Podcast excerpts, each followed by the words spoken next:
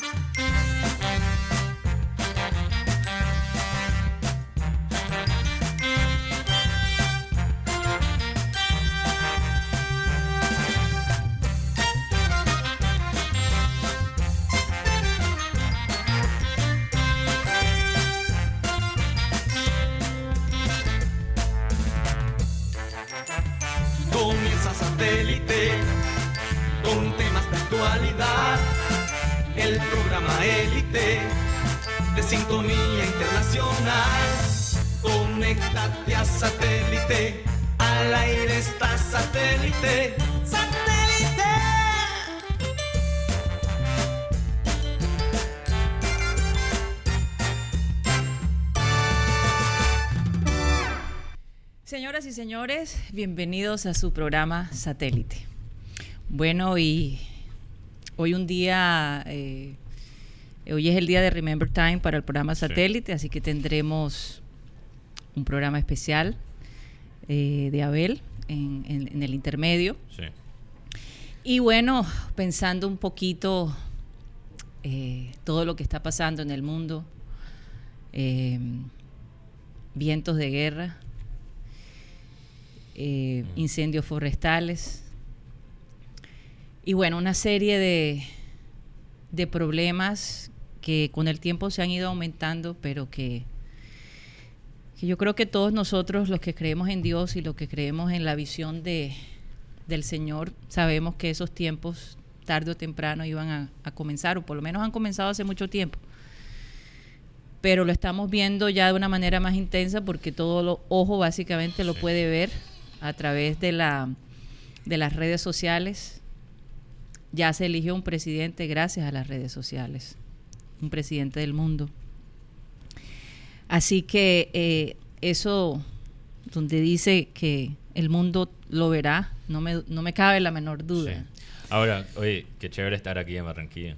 Sí, eso es un alivio. Hay que estar agradecido también. Sí, un poquito preocupada por las familias que han tenido que despedir a su familia eh, rumbo a Irán, eh, perdón, rumbo a Irak, a la base militar.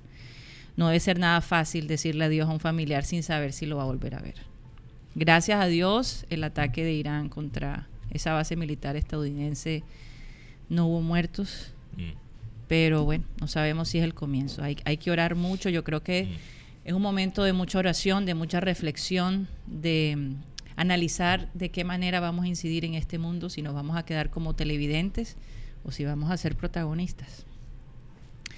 Bueno, eh, en la producción de satélites se encuentra Raymond Hernández, Benji Bula, Tox Camargo. Aquí en la mesa estamos Ginaris Charris. No, García. Oh, García. Mezclaste los nombres. mezclaste a Maelis. Oye, ya iba bien. ¿no? Iba bien. Una buena, buenas tardes para todos los oyentes. Saludar a todas las plataformas, YouTube, Facebook y todas las que todos los oyentes que nos están acompañando. Un saludo y una muy bonita tarde. Oye, Ginaris García, eso no se me va a olvidar. Ya lo hicieron bastante grande. Mateo Gueidos, ¿cómo, cómo estás hoy? Bien, bien, estoy bien. Bueno, tengo bastante Te muy elegante eh, hoy. Gracias, gracias. Es que me van a tomar una foto. Ah, ah entonces tengo que estar. Tengo que estar. Eh, eh, es chistoso porque, bueno, estoy un poquito alineado en lo que dice el Remember Time. de hoy, sin ni siquiera. No, pero no, no, no, no menciones. No, no, no lo voy a mencionar, pero ya van a ver que estoy. Bueno, es un tema que se toca, la, la presentación. bueno. Benjamín Gutiérrez, mejor conocido como Guti, y nuestro portador de, los padrinos y madrinas del programa de satélite. Ok, buenas tardes a todos los compañeros, a Karina, a todos nuestros oyentes. Y ellos son Cindy Dueñas, Karina Sanjuanelo, Martica Gómez, Alex Hernández, Winston Sánchez, Alvarito Orozco, el Gocie Mayor Mañe Barrios, además de Sarit y su señora madre. Recordemos que la envienda señora mamá de Sara para no, para no mentársela disimuladamente. Luis Alberto Cervantes del barrio del Bosque, Kelly Joana de Soledad. Ellos son nuestros invidentes que nos ven y nos oyen a través de la calidad de satélite. Muy bien, y bueno, quien les habla, Karina González, bajo la dirección espiritual, digámoslo así, eh, de nuestro eterno fundador, a quien queremos seguir en su visión, Abel González Chávez. El Guti está de buen genio. Sí, está de buen Debe ser lo de, lo de Bora. Pero espera tu evento. Raymond, háblanos un poco de quiénes son nuestros, eh, nuestros reporteros internacionales, digámoslo así. Muy buena tarde, Karina. Pensé que ya me habían olvidado. No, no, no. Pero, imposible. Pero antes, de comenzar, pues hay que halagar a Wood. Se ve bien en cámara. Sí, Vaya. Sí, sí, se ve elegante, se ve, se ve. Pareciera que fuera un Remember Time importante hoy, bastante, bastante curioso. Pero bueno, les comento, nuestros corresponsales en el exterior, eh, como todos los días, los saludamos a ellos y los apreciamos mucho. Los tenemos siempre en cuenta. Desde Brasil, César Villanueva, Alex Macías. Desde Estados Unidos, Tony Avendaño, Tony Ariza. Bueno, aquí presente tenemos a nuestra amiga de Alemania también, Ginaris García, que sigue siendo una corresponsal internacional, pero en este momento está aquí con nosotros. Eh, Charris desde Chile, pero aquí también está Miley Charris, está aquí. Sí, Miley Charris está aquí. Bueno, está en Santo Tomás. Sí. Exacto. Eh, Sara González desde Vancouver, también un fuerte saludo para Alejandro González. Que posiblemente esté aquí hoy, vamos a ver. Está tratando de cuadrar ahí su agenda para poder participar con nosotros más frecuente. Y bueno, no podemos olvidarnos del gran Yayito y nuestro productor ejecutivo, Cyril Gaydos. Y como ya usted lo mencionaba anteriormente, seguimos bajo la visión de nuestro eterno director Abel González Chávez y recordándole a todas esas personas quienes nos sintonizan a través de las redes sociales. Un saludo para todas ellas quienes apoyan el programa satélite día a día, de lunes a viernes a partir de la una, conectaditos siempre desde Facebook como Abel González Satélite y a través de YouTube como programa satélite. Bienvenidos un miércoles de Remember Time aquí en satélite. Bueno, y un saludo para Robert Rógenes, está un poco perdido el hombre. Está un poco perdido si no está escuchando. una está facturando, como decía. Una complementada, la hija de César Villanueva. Ah, Por favor. Quizá Villanueva. Un abrazo para ella, creo que está en Brasil con su padre. Sí, sí, sí. Y bueno, vamos a ver si de pronto ellos logran comunicarse. Bueno, tenemos que hablar con los brasileros porque tenemos a Víctor Cantillo, obviamente, en, en Corinthians. queremos saber cuál es la, reacción en Brasil. Colombo, Colombo brasileros. Sí, los colombos brasileros. Sí, sí, sí.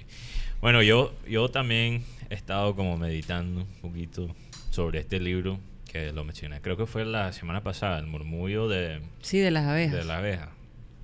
Y yo estaba pensando porque a través del libro, casi, ya casi lo estoy terminando, este personaje muy especial, Simonopio, este, este niño que tiene como un defecto en la boca que no puede hablar, pero tiene como este poder de, de hablar, de, comunicar con las abejas y también analizar y mostrar una empatía fuera de... Oye, pero parece que pareciera mm. que las abejas le cuentan a él. Él, bueno, exacto, por ahí hubo. Entonces ellos le cuentan algo. Y a través del libro, Simonopio está haciendo como un viaje, eh, porque esto es una familia que tienen fincas, fincas de azúcar y maíz. Sí. Y el patriarca de la familia, un personaje que se llama Francisco, él siempre está angustiado y estresado porque más y más el gobierno le están tratando de quitar sus tierras, donde él crece azúcar y maíz, donde él cosecha esas dos cosas. Y mientras que el Francisco está, mira, ahí está Alejo. Alejo. por favor. Mientras que Francisco está estresándose sobre el, o sea, el futuro del, del, del azúcar y su maíz, Simonopio está básicamente, básicamente dejándose llevar por las abejas.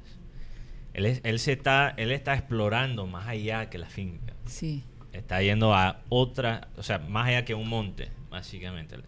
Y, y está ahí porque está escuchando la, la oveja, que ellos pueden comunicar con él.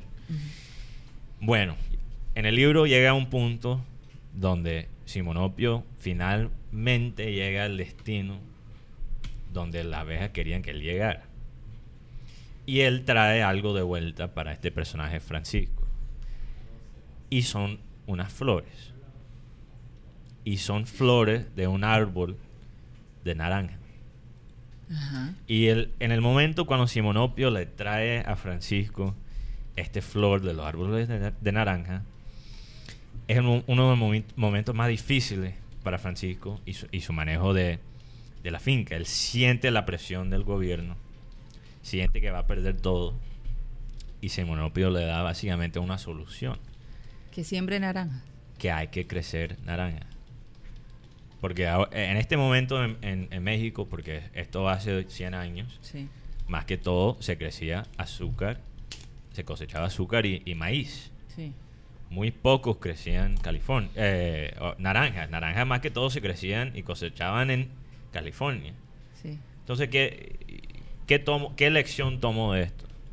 A veces lo que te puede llegar a un punto, lo que te puede traer éxito, también se te, se te puede volver un obstáculo.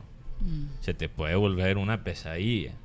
Y después te preocupas todos los días de angustia por mantener lo que ya tienes. Porque es lo que tú sientes que te dio éxito. Sí, porque y hasta cierto punto te llegó, te llegó a un modo de comodidad. Sí. Mientras que este personaje Simonopio estaba explorando el mundo, estaba escuchando la naturaleza, estaba explorando nuevas fronteras y se dio cuenta que la solución para esta finca era crecer naranja.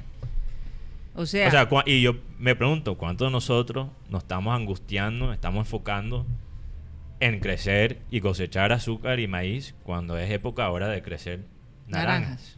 Es decir, nos tenemos que preparar para los cambios. Para los cambios, hay que enfocar no solo en lo que te mantiene hoy, pero lo que te va a mantener en el, futuro. Yo creo que eso es bueno para los negocios, bueno para la vida y también, bueno, también para el fútbol. y, por, otro lado, la gente cuando tú haces ciertos cambios, eh, yo recuerdo y voy critican. Sí, yo recuerdo. Yo tengo que contar esta experiencia. En la época de la recesión en Estados Unidos, digamos, ese bajón de los bancos y de las acciones, nosotros vivíamos en una casa eh, bastante cómoda. Mi esposo, que está en el campo financiero, eh, dijo, yo creo que es el momento de vender esta casa.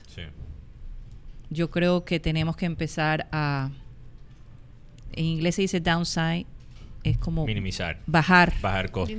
No solo costos, pero el del lugar donde tú vives. Y yo había tenido un sueño donde venía, donde veía dos años fuertes de vacas flacas. Y cuando él escuchó ese sueño, dijo, esa es la señal que yo estaba esperando. Vamos a vender la casa. Y vendimos la casa. Y unos, eh, yo recuerdo que nuestros amigos decían, pero ¿por qué van a vender la casa? ¿Quién vive en un apartamento? Todo aquí eh, está mal económicamente. Y yo les decía a ellos, no, yo creo que estamos en el mejor momento económicamente. Pero qué locura, bueno. Todo el mundo pensó que estábamos locos. Y unos meses después se viene abajo ese mercado de la propiedad raíz y una serie de cosas. No, menos de un año. Fueron meses.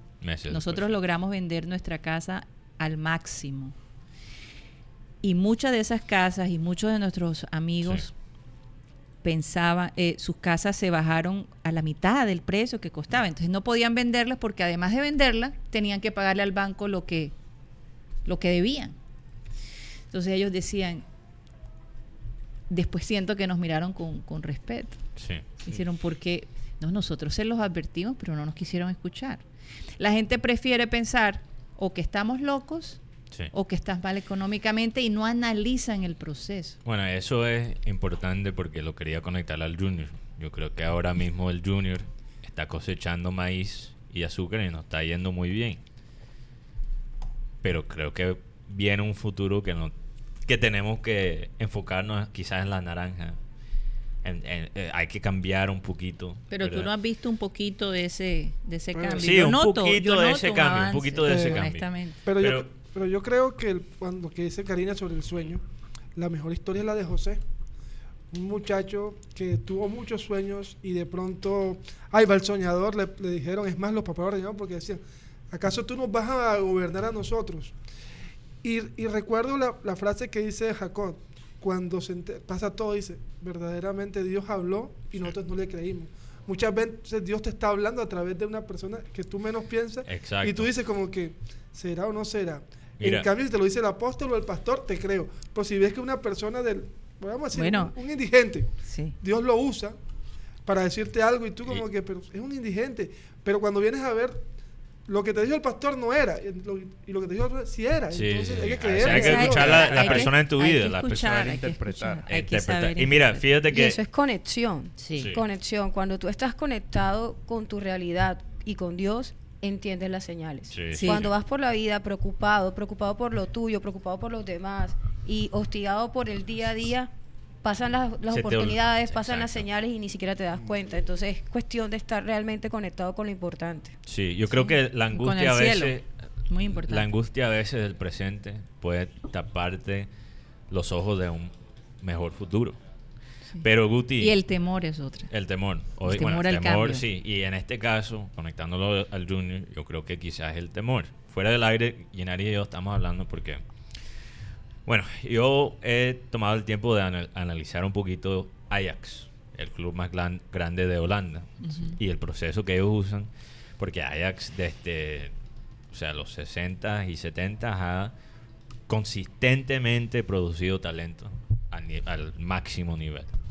O sea, jugadores holandeses han llegado a ser campeones en todas las ligas, en todas las ligas. Entonces, con estas entrevistas que ha hecho recientemente el presidente de Ajax, Edwin van de Sar, que fue un arquero tremendo, ganó muchos trofeos con Ajax y después con el Manchester United, lastimosamente. Pero como persona lo respeto bastante. Eh, él ahora, después de retirarse como jugador, se volvió presidente del Ajax. Y él ha estado como manejando conferencias de innovación en el fútbol. Y él dice, mira, la liga holandés no es la mejor liga en términos de calidad. O sea, nosotros, la liga holandés nunca va a llegar a la, liga inglesa o la liga española o, la liga alemana. O la no, la liga francesa es otra vez. Es muy... Sí, verdad. Pero, Ahí sí podría llegar. Pero, pero sí, yo creo que sí, yo creo que sí. Pero, digamos, no está tan mal tampoco. Bueno, es que lo que pasa es que digamos que tiene menos equipos regulares. Sí, la diferencia entre rico y pobre en la liga francesa es muy, muy grande. Eh, pero entonces él dice, ok, no estamos en una liga de las mejores cinco de Europa, pero podemos ser muy innovativos. Innovadores. Innovadores. Podemos enfocarnos en el desarrollo de los jugadores jóvenes y han hecho muy buen trabajo. Y, lo que me interesó, y por eso estoy haciendo este paralelo del Junior, es que un, un periodista inglés le preguntó, o sea, todo el mundo en Europa cuando piensa en el fútbol de Ámsterdam, piensa en creatividad. ¿Por qué es eso? Y él explicó, lo que pasa es que Ámsterdam es un puerto y a Holanda como un país que tuvo que ser innovador, como un país pequeño, que tuvo que negociar internacionalmente. La creatividad es algo de nuestra cultura.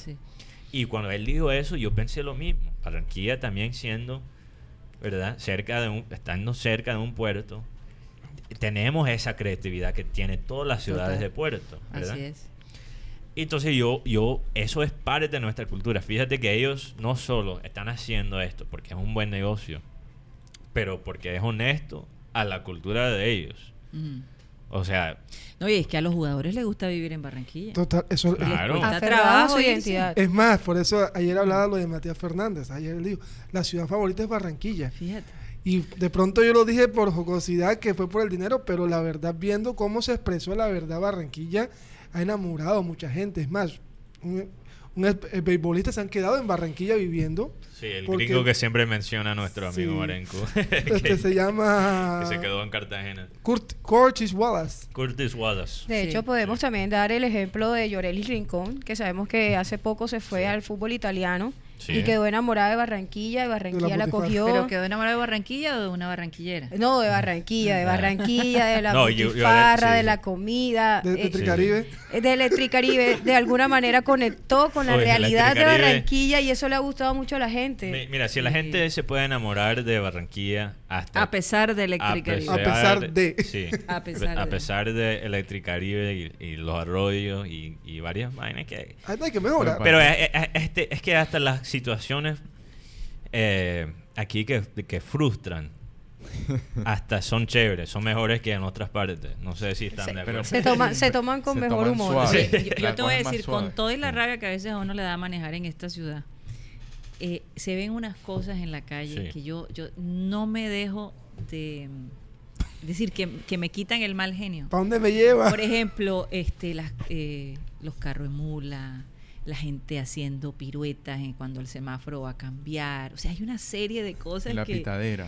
Ah, no, bueno, la pitadera ha disminuido, déjame decir. Ha bajado bastante. Ha, disminuido enormemente. el semáforo está amarillo y ya te están pitando. Sí, pero eso es algún algún maleducado. Pero, yo he notado que, que eso de estar pitando, la gente está evitando un poquito eso.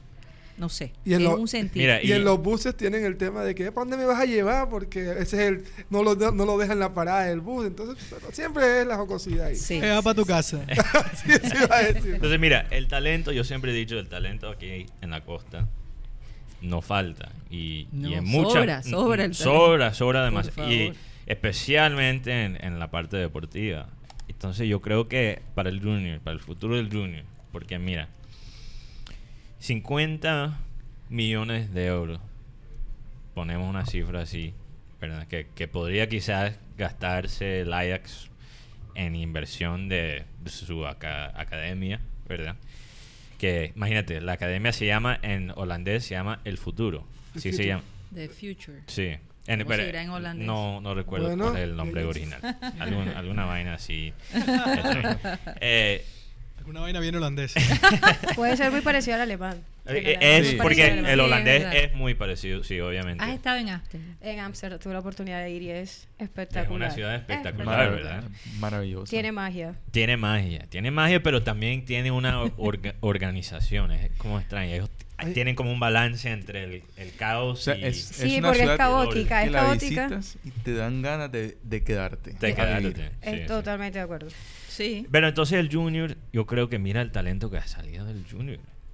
O sea, talento sale, especialmente, o sea, nosotros tenemos una identidad de, de, ser club donde los jugadores pueden llegar para después ir a Europa. Sí, Eso, Mateo, Mateo y yo hablábamos de eso y bueno, si, si empezamos todo en el 2003, cuando el, el ahora senador de la República, Arturo Char, tomó la dirección de Junior y salió una camada de más de 20 jugadores que después fueron campeones en el 2004. Estaban jugadores como Martín Arzuaga, Ringo Amaya, Roberto Peñalosa, el mismo que viene de, de Santander, Edgar Zapata, Daniel Machacón, Manelli Torres, Leonardo Rojano. qué memoria, Guti. Una camada de jugadores. ¿Cuántos años tú tenías en el 2003? Si ahora tengo 20, no, ya. 16 años. 16 años. Ahora eso va a ser difícil. 16 años. ya súmalo de Bueno, no hagan la matemática ahí. Bueno, pues entonces, y, él, y él siempre ha mantenido esa base. Y el Barranquilla fue, ha sido uno de los mayores, ¿cómo se llama? Surtidores del fútbol colombiano. Porque no es solo Junior. La, la, Equidad tenía jugadores como Brenner de Alba, Eitan González, a Daniel Moreno, pero no Daniel Moreno, el otro. Otros jugadores llegan. Y entonces el Barranquilla se ha convertido en la segunda o tercera cantera de Colombia. Porque primero está Envigado, después está Deportivo Cali y el Barranquilla. Imagínate. Pero todo esto tiene que ver con el proceso. Leía que hay, hay entre 80 y 90, por, 90 veedores voluntarios por todo el país de Holanda buscando jugadores para la, cantera holandesa. ¿qué, te digo? ¿Qué te digo? Mira, entonces ellos tienen una Oye, qué futuro para los chicos holandeses. Sí, no, es increíble. Y no solo los chicos, las chicas. Las chicas. Allá, vamos. Ellos, allá vamos. Ellos, mira, todos los jugadores, eso, es importante. Los jugadores jóvenes básicamente en Ajax se matan para llegar al primer equipo. O sea, crean un ambiente de, de competencia que llega. Entonces ellos llegan a los 18, 19 años, pero llegan ya listos. O sea, ya tienen la, la mentalidad de ser ganadores. Porque Ajax se está enfocando, y esto lo dijo este Van der Sar, el presidente, se está enfocando en crear individuos ganadores. Ante todo. Ante todos. Ante todo. Y entonces... es que yo me imagino que también el, el, el, tratamiento psicológico, ¿no? Debe ir compensado con la parte física. Claro, aquí, aquí formación integral. Sí, aquí Javier Sánchez Polo eh, me dijo, Mateo, es el Toemsk. To, Tokemst. Tokens. Tokemst. Pero, ¿sabes qué? Me, gusta mucho. Es el complejo deportivo del Ajax. Me gusta mucho el Ajax que tiene exjugadores en su parte principal. Claro. y los exjugadores regresan y se involucran. se mantiene la filosofía de Cruyff. Exacto, se mantiene una filosofía. se puede perder. y nosotros tenemos una identidad. Nosotros. Oye, yo me imagino que Teo, el día que se retire, a lo mejor él querrá hacer Sí, sí. Algo así. Sí, la, idea de estos jugadores que están veteranos, que son Teófilo, Viera, es como quedar en, quedar en el equipo. Porque como Nacional tiene una base con exjugadores de ellos. Medellín tiene una base. Por eso cuando pasó lo de Amaranto Perea, Medellín dijeron, ¿cómo así? Que Amaranto Perea, que era jugador, jugador de nosotros, aquí ni lo miramos. Y Junior vino y se Para lo que Veas. Sí. sí. Bueno, las conexiones de Entonces, mira, mira. Entonces, 50 millones de, de euros, vamos a decirle, en un jugador, ¿verdad? Quizás te da que en el promedio, quizás tres temporadas buenas ese jugador, mm. más o menos. Y pues quizás se va, se vende por un poquito más, un poquito menos, ¿verdad? Pero 50 millones invertido en tu academia te puede rendir plata por mucho, mucho tiempo. O sea, no solo es una inversión eh, filosófica, pero también es un buen negocio. Sí, Depender de una academia que consistentemente está produciendo talento. Y es que en Barranquilla hay talento. Y hay talento, es que hay que pulir el talento. Y, se han perdido talento. Y el talento se tiene que quedar por falta de oportunidades. se tiene que educar. Falta de oportunidades, pero también por el entorno. Se han perdido muchos talentos porque me, me cuentan que el hermano de Mandelli Torres era mejor jugador que Mandelli Torres y nunca fue profesional. Es que mira, uniendo eso que dice Mateo, el Ayas mantiene su identidad, mantiene sus leyendas como, como una vía. Hablamos la filosofía de Cruyff, pero también ve el fútbol y sus clubes como se debe ver, que son una empresa. Una empresa que te tiene que dar dinero, sostenibilidad para tú garantizarle al deportista una vida después del deporte. Sí, claro. ¿Por qué? Y aquí uno con la parte femenina. Ayas, a pesar de que la liga holandesa no es de las tampoco más reconocida a nivel mundial, Ayas es el único equipo en Europa que le tiene igualdad salarial a las mujeres. Pero 100%. 100% beneficios eh, de vacaciones, seguridad social, todo. A pesar de que la liga alemana es muy fuerte y son de las que mejores pagan, los beneficios no son iguales. A pesar de que el Lyon de Francia es el equipo top del mundo, que tiene 13 títulos consecutivos, tiene muchas Champions y están tienen buenos salarios. Son bien pagadas. Pero no tienen todos los beneficios. Entonces, el Ayas está apostando a hacer formación integral a largo plazo con rentabilidad. Traigo eso a Colombia ya que lo estamos comparando con Junior. Veámoslo también a través de nuestra propia asociación como lo es la DIMAYOR. ¿Qué pasa con la DIMAYOR? La DIMAYOR está viendo para mí el fútbol femenino como, y los clubes también, como esa apuesta que hacen las empresas para disminuir gastos por por ayuda social. Sí. Porque, porque si no está, no vamos a Libertadores. Como obligación también. Como una obligación, porque como algo a conciencia. Pero no lo estamos viendo como un producto como un producto que nos puede generar dinero. El fútbol masculino está top, ok, este es nuestro producto estrella, digamos, pero el fútbol femenino debería, debería ser visto como un producto que también nos puede generar ingresos. Total. Entonces no hace una propuesta como queremos inversores. Y después tú sabes lo que dice la gente, Yenari, dicen, pero el fútbol femenino no vende. Y yo me pregunto, ¿qué negocio vende sin inversión?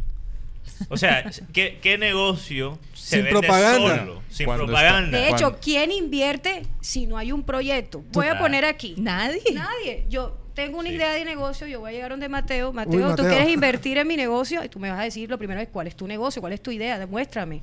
Y para mí eso es lo que la falta de voluntad de la DIMAYOR es más notoria. ¿Dónde está la estructura? ¿Dónde dice el DIMAYOR queremos hacer esto?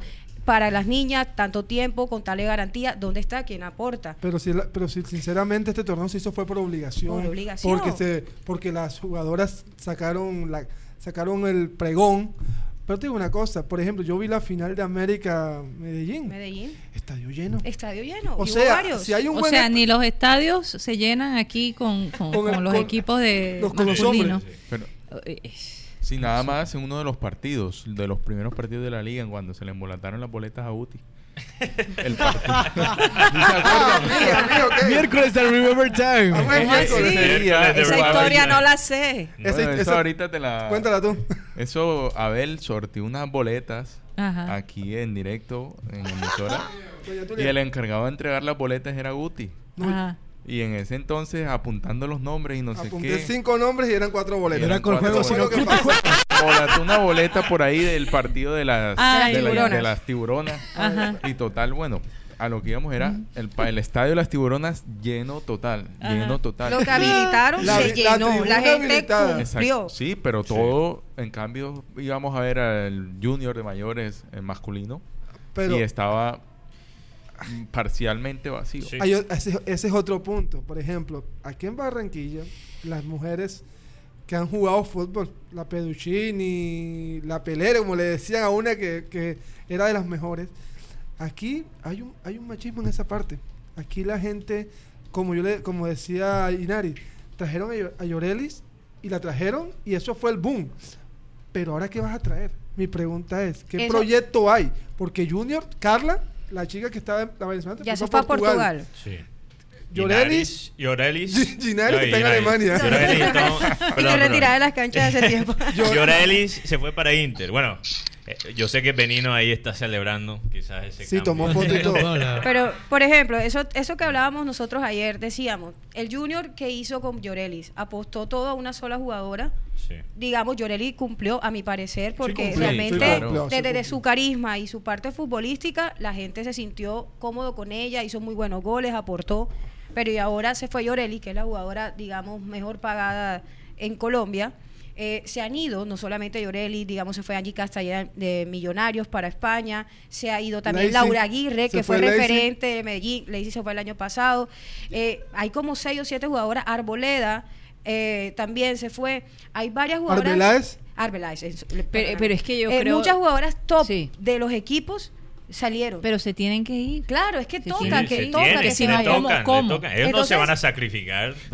Lo que intentamos hacer nosotros ahora de liga quedó totalmente descuadernado, a mi parecer. Claro. Pero dos comentarios aquí. Eh, uno de Diana Racines.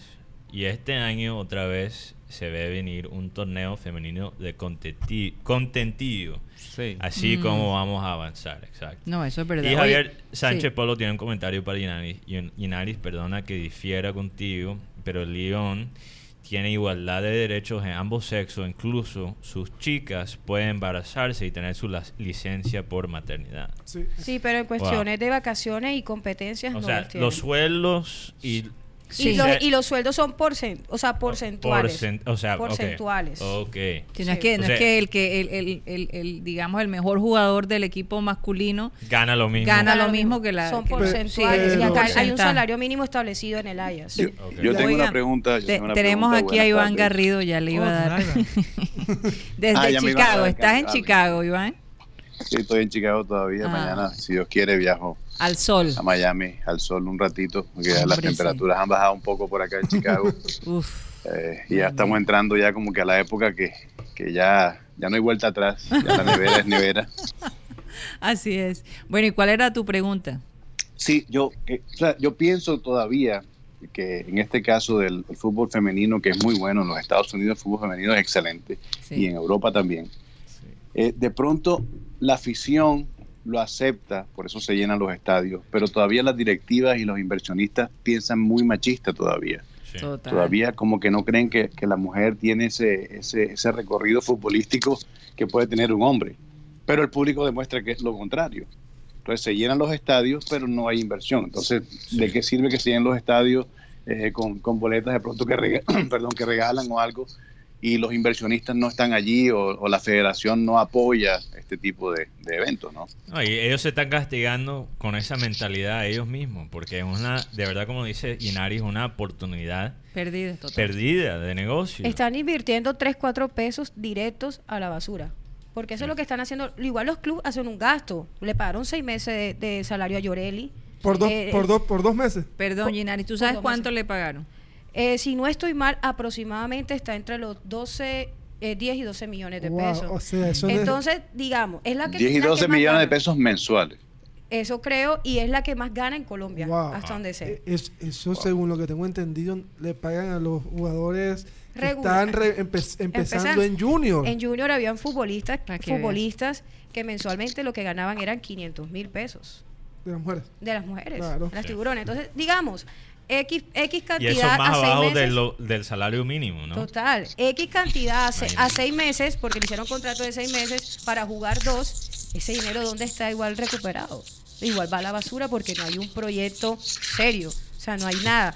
Como Ahora, la propiedad, digamos la propiedad privada o las empresas privadas, perdón, las empresas privadas, ¿han eh, expresado algún interés en apoyar el fútbol? Águila, Águila el año pasado lanzó la, la campaña hinchas completos que los jugadores incluso salieron con medio escudo diciendo que apoyáramos el fútbol femenino, que ellos decían así la campaña, de hecho era un, un, video muy chévere donde decían de que ellos apoyaban el fútbol, no o sea, que aquí no había diferencia de género.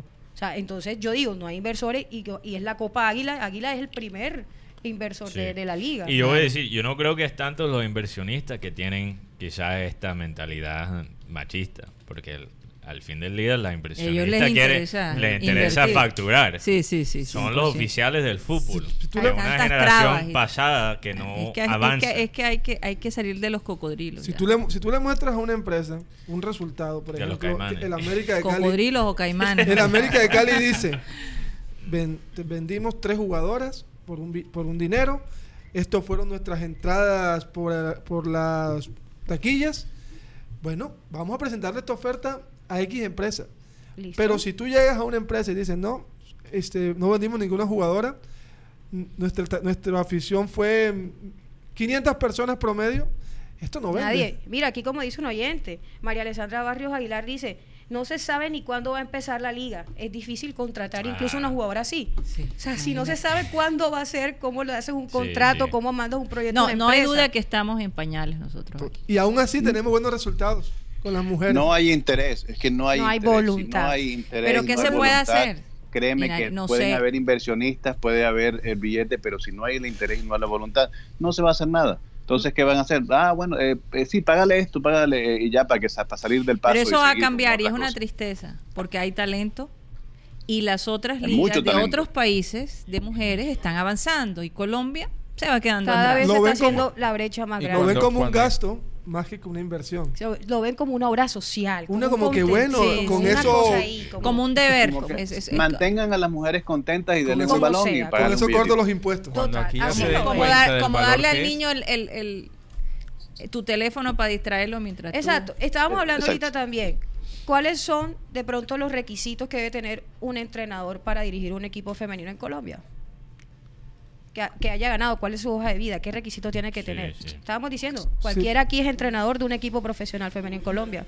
Tiene cualquiera. Buen tiene buen dominio de pelota. Puede pasar. Maneja un poquito O sea, cualquier hombre. cualquier hombre. Por ejemplo, puede estar jugando el equipo aquí en Nueva Granada, en nuestra cancha aquí en Nueva Granada, y de paso Saludos. Llega, llega a dirigir a las tiburonas o llega a dirigir cualquier equipo acá. No hay ni siquiera, ni siquiera desde ahí hay una exigencia profesional. Pero si recordemos la época que. Temas de seguridad, eso también preocupante, que cualquiera puede llegar y...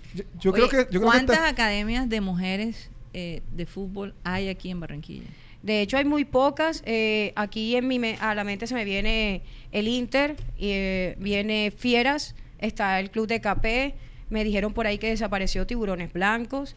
Hay varias. De hecho, hace en estos días va a comenzar el torneo Acefal, eh, y bueno, eh, hay como ahora mismo se está moviendo para lo que realmente hace unos años atrás, en el Atlántico y en general en la costa, el fútbol femenino realmente nunca ha sido tan fuerte como en el interior. Yo hace unos días estaba con unas amigas y, les, decía esto. a nivel de costa, con el interior nosotros tenemos una brecha. Grande. Grande. Colombia, en Latinoamérica, con, con el resto de países, tiene una brecha. Latinoamérica, con, con Europa, tiene una brecha y contra y con Estados Unidos pero somos una años mil, pero tú sabes que yo me doy cuenta que en Estados Unidos las niñitas es impresionante cómo juegan fútbol y lo interesante es que los padres están detrás de eso porque las becas que ellas reciben en la universidad hay incentivos son impresionantes con todo y eso con todo y eso y con todo el éxito que ha tenido la selección americana la liga de, los Estados Unidos no está mucho mejor. La liga de los Estados Unidos es semiprofesional. Así es. Muchas, muchas de las jugadores se han tenido que ir prestados a Europa para encontrar algún tipo de coger fuerza. coger fuerza. eso es lo que tendrán que hacer las jugadoras de aquí, irse para allá, crear la reputación y entonces ah, decir, oye, que el mundo mire un poquito, hay jugadoras de calidad Eso es lo que se está haciendo. Por ejemplo, el año pasado lideró esa campaña eh, Isabel Echeverry, Melissa Ortiz, Natalia Gaitán. Alzaron Hasta cierto punto, Ginari, eso, fue lo que tuvo que hacer los jugadores masculinos. Es, en parte, colombianos, para poder traer la atención y, recibir ese entrenamiento en Europa y en Estados Unidos. Lo vimos después de aquel, totalmente. De aquel Mundial del 94. Es que a eso me iba a referir yo. Lo que está pasando pasa con los hombres tuvieron que irse. Porque mira, si tú ves la selección Colombia ahora, podemos decir que un 95% está en Europa. Sí, claro. Y de las mujeres podemos decir que hay un qué, un Ahora mismo aumentó el porcentaje de las jugadoras. Sí, claro. es que mira, se ve se ve a nivel local.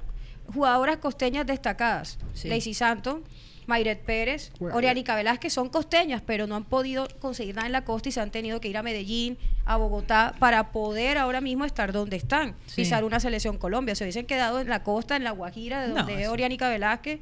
Quizás ahí se, acaba, la carrera. la, carrera. de Pasa mucho con los jugadores aquí también. Borja tuvo que dar un tronco de vueltón para estar en Junior y sucesivamente. Pero ese vueltón le ha generado ingresos. No, totalmente. acá, acá, no, acá las chicas van ah.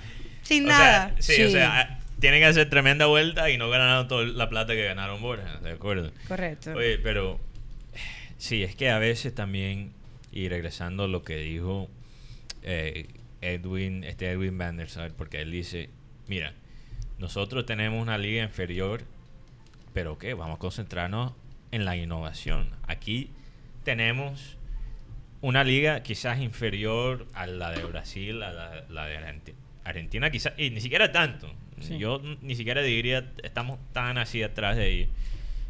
Y lo vemos con una desventaja. Nos ponemos en esa mentalidad a veces de inferiores. Entonces no, no queremos pensar Pero eso, y eso nos pasó con, la selección colombiana de, masculina. Ya nosotros no nos sentimos por debajo de los otros equipos. Ah, eh, eh, también hay un proceso eh, psicológico por, ejemplo, lo que pasaba con Colombia, las selecciones masculinas con Brasil. que nos dejábamos golear por Brasil 8 a 0. el partido antes de jugar. exacto. Mentalmente íbamos goleados. No, además tenía, eh, éramos fanáticos del Brasil, por encima de la selección colombiana. Porque estábamos acostumbrados. Y eso ya se acabó. nos acostumbramos a ver a Brasil en los mundiales y a Colombia no. Sí, porque nosotros nunca pensamos que pudiéramos llegar al nivel que ellos llegaban.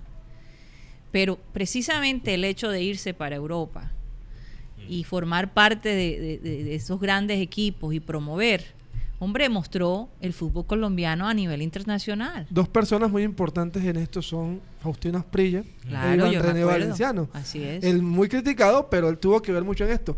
Pero hay algo que se me, me tiene preocupado es la llegada de los jugadores sub-20 a Europa. No, no despuntan. Por ejemplo, el caso de Marlos Moreno, un jugador que en Nacional la rompió, lo, compró el City y ha sido un trotamundo. Donde ha ido no ha rendido. Pero tú sabes por qué. Y esto es importante. Es regresando a, esa filosofía de Ajax. Crear individuos ganadores. O sea, ellos tienen un sistema que consistentemente el jugador tiene que pensar que tiene que mejorar. Él, ellos llegan al Ajax no para pensarse el crack del equipo, pero porque saben, llegan con hambre, porque saben que atrás de ellos hay cinco más que les pueden reemplazar.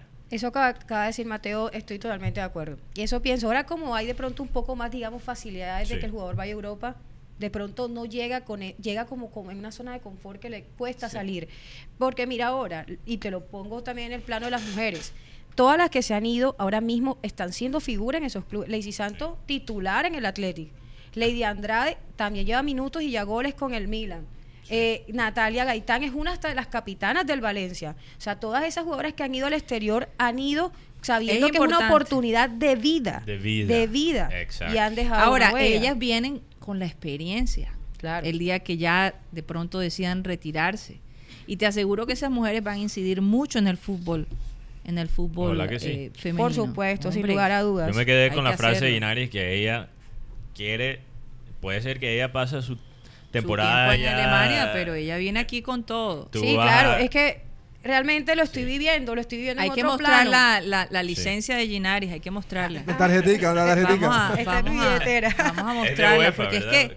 Sí, es, web, certificado UEFA la Federación de la Pero en los hombres también tuvo algo que ver ir a Argentina. La mayoría de estos jugadores que están, están jugando ahora fueron a Argentina. Hicieron el proceso en Argentina. Pero tú sabes que también ahora, quizás hace 10 años, era una buena opción ir a Argentina.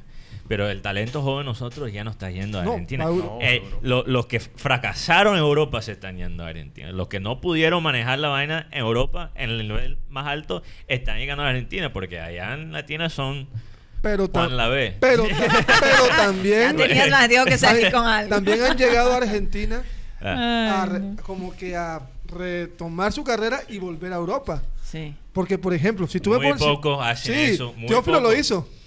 Teófilo es uno de los pocos. Por eso. Uno eh, Teófilo la excepción. Y muy poco después llegan a Argentina. Quizás pensando en esa meta, quizás pensando, ah, voy a reconstruir mi carrera después de regresar a Europa. Y después, mira, se, quedan en esa zona de confort. No se queman, pero no dan ese paso que se pensaba que podía darse. Por ejemplo, mira, Juan Fernando Quintero. Nadie puede hablar, dudar de las condiciones de Quintero. Pero Quintero demostró que en Europa no, no dio. ¿Por qué? Porque te, era un era reggaetonero, tal. Pero ahí está. Santos Borré tuvo discusiones con el técnico Simeone, porque Santos Borré no es un jugador que corre, pero en el, en el River Gallardo ha sabido sacar sus mejores condiciones. Pero mira, que ni siquiera el, el, el, Quintero se pudo destacar en un equipo como Pescara, Guti. En el, en el Pescara le fue bien. En el Pescara le fue bien. Es más, por eso lo, compra Porto. Bueno, bueno, bueno. Sí, bueno. Me gustaría leer algo aquí que también comenta otro oyente. Que, Y también estoy de acuerdo que dice Vanessa eh, Perdomo. Dice, la mentalidad del consumidor también influye mucho en el que, en el, que el fútbol femenino no avance porque falta objetividad a la hora de analizar el fútbol. Hay que destacar los, los buenos aspectos que hay y ser más críticos y analíticos. Y es verdad, cuando las personas van a ver fútbol femenino, se enfrascan en que si una jugadora hizo un buen pase, wow. Tiene talento. Es que sabemos dar buen pase. Analícenos bien. ¿Cuál es la identidad del juego? Por ejemplo, yo siempre pregunté a qué jugaban las tiburonas. Que alguien me diga cuál era la identidad de fútbol. ¿Jugaban al toque? o eran muy, más verticales, salían jugando por las bandas. Yo siempre preguntaba eso cuando estaba en, al aire. Dependía de una sola jugadora que era Llorelli, porque la verdad, como tú dices, yo vi varios partidos, no le encontré esa, esa identidad táctica, pero también, como tenías a Llorelis, te decía, bueno, te tapaba todos algunos errores, porque una genialidad de Llorelis te definía todo. Te definía todo, exacto. Entonces, pero decíamos, ¿cuál era eso? Entonces, ahí se tiene que analizar realmente, entonces, si era, había trabajo de técnico o era cuestión de talento, o cómo los equipos se arman de manera tan improvisada. Entonces, todo ese tipo de cosas es bueno analizarlas porque tenemos que ver el fútbol Por ejemplo, realmente una de las cosas que sería interesante o sea, subir los estándares de lo que es que nuestras nuestras futbolistas salieran en ciertos comerciales eh, que de repente lo promovieran en los colegios Claro, también que, en fin, no sé, hay, que buscar alguna manera de... Y, que hagan visitas así, lo que tú dices, que se promuevan se promuevan un poquito más. incluso yo te digo, hasta una firma de autógrafos así que en Europa yo las vi muchas veces, que se ponen a firmar, a hacerse fotos con, con la afición. los propios jugadores. Incluso dar charlas en los colegios sobre el fútbol. Y mira lo que, lo que una persona, solo una personalidad, el impacto que puede tener... Eh, Mira a Marta en Brasil. Sí.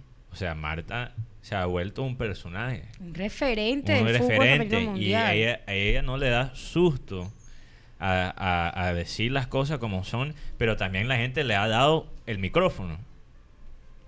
Y ella ha tenido un impacto en Brasil con el fútbol femenino. Y quizás los colombos brasileños no pueden hablar de esto cuando, cuando entran.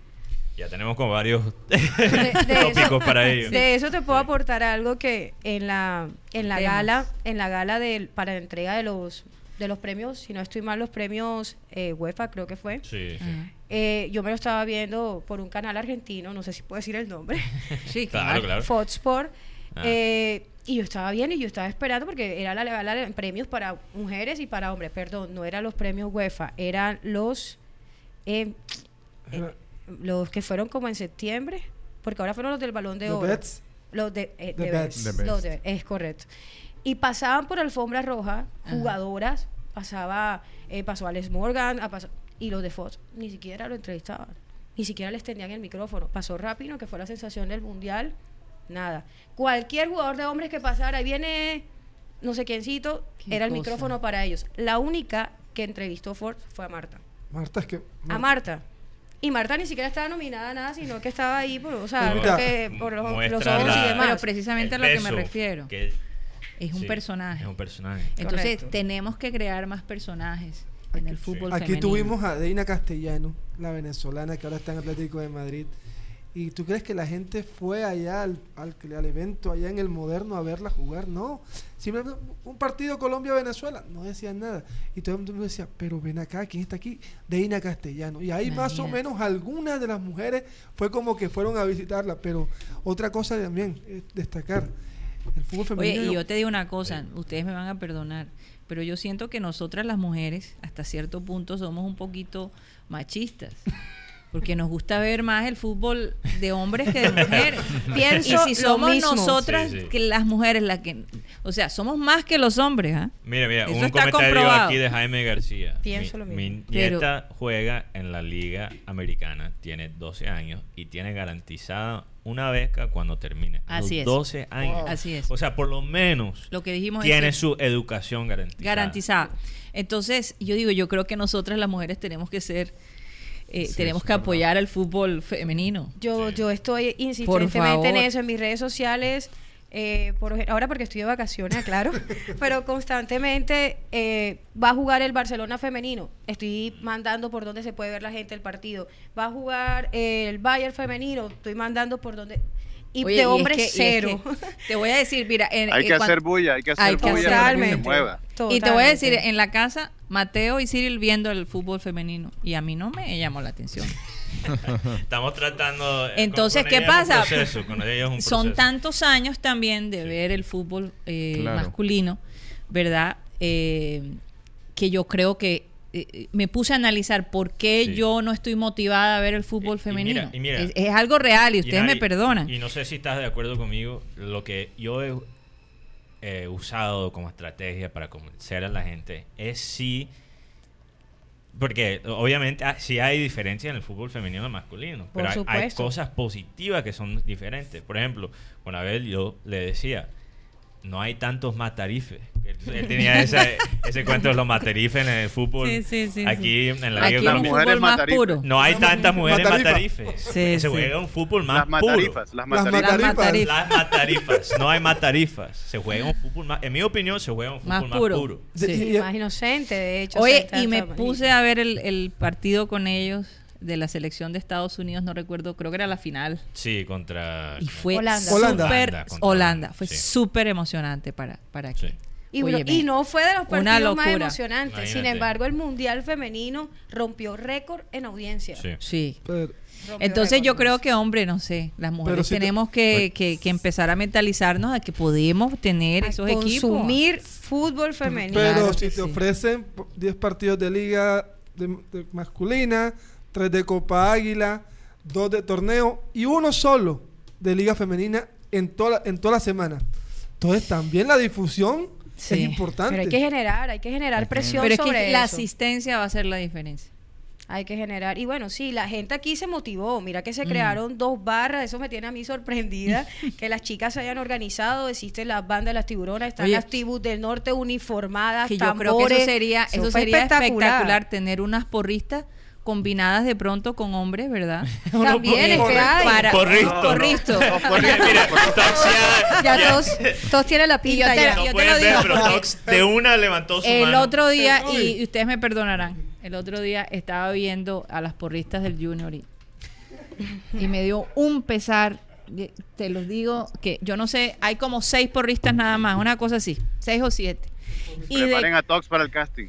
Ay, no, no. Ya está preparado. y yo decía, es que hasta cierto punto no le dan la importancia a ellas. Ellas están ahí en un rincón haciendo yo no sé qué. Sí, vamos a tener porristas que por lo menos sea un show. Que, que, sea un show, pero esas pobres mujeres allí. Los mismos cuatro pasos cada, cada partido. Que se notaba que le decía la una a la otra, oye, ¿y ahora qué hacemos? Este, eh, mirando. y tomando un selfie, no sé qué, porque no, tiene más que hacer. Bueno, a, diferencia de las mujeres, se unieron hasta cantantes locales. Ajá para componer canciones alusivas a las tiburonas y se divulgaron por redes sociales. Marenco decía que se tenía que salir del estadio cuando las mujeres estaban allá jugando eh, no salí del estadio porque no le gustaba, pero porque nos eh, llamaba. Hacíamos bulla, las mujeres hacemos mucha bulla.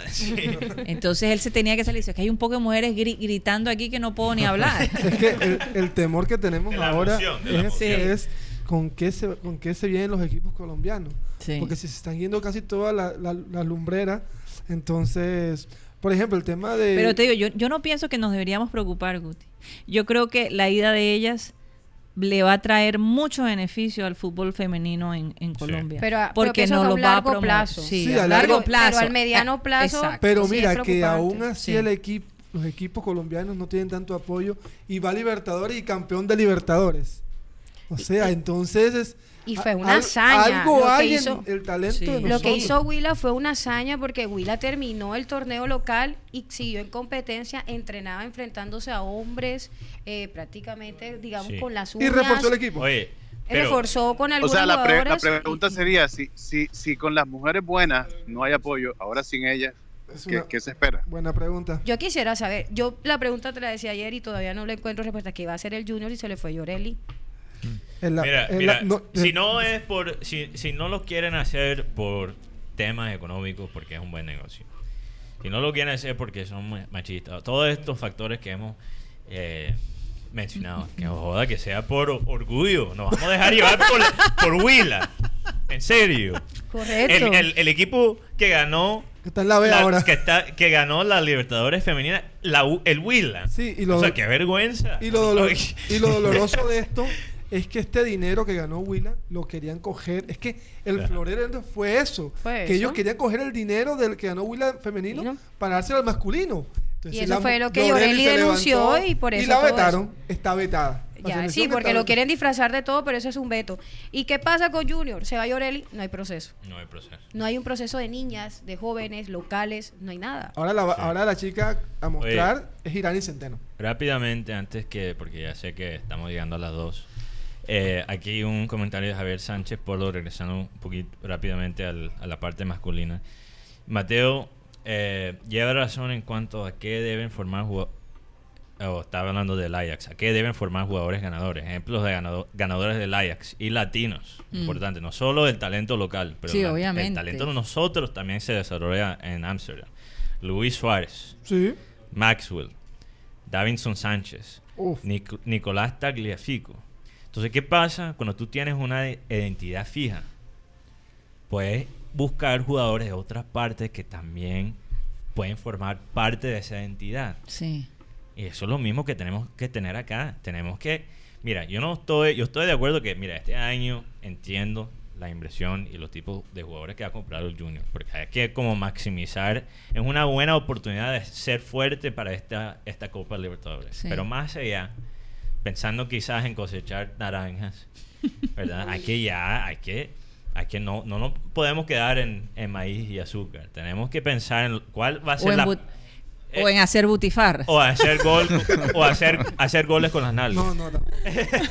hay, que, hay que pensar cuál va a ser el, después de este año, cuál va a ser el próximo, la próxima fase del Junior hay que pensar más allá.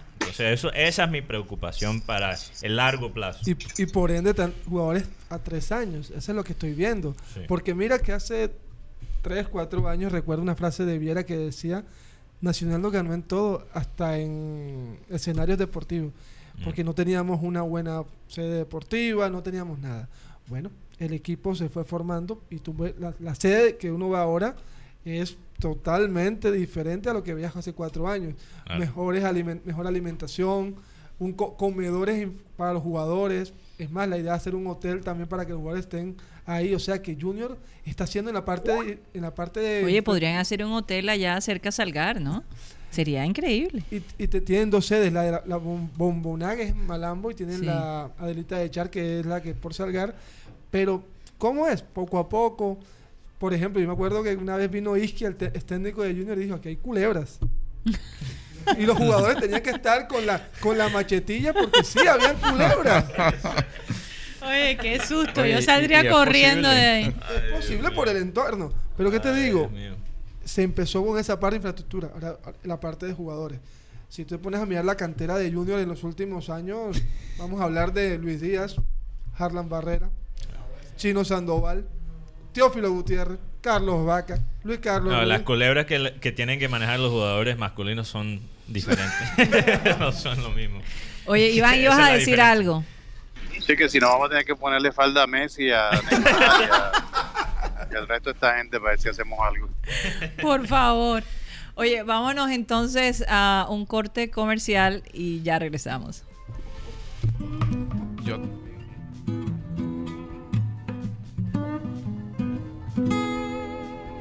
Nosotros salimos aquí, eh, tenemos imagen y que la gente de alguna manera puede recibir esa imagen, no solamente en su celular, sino también en su televisor, pues es una manera de ingresar a esa casa. Uno lo, menos que debe hacer es estar bien planchado.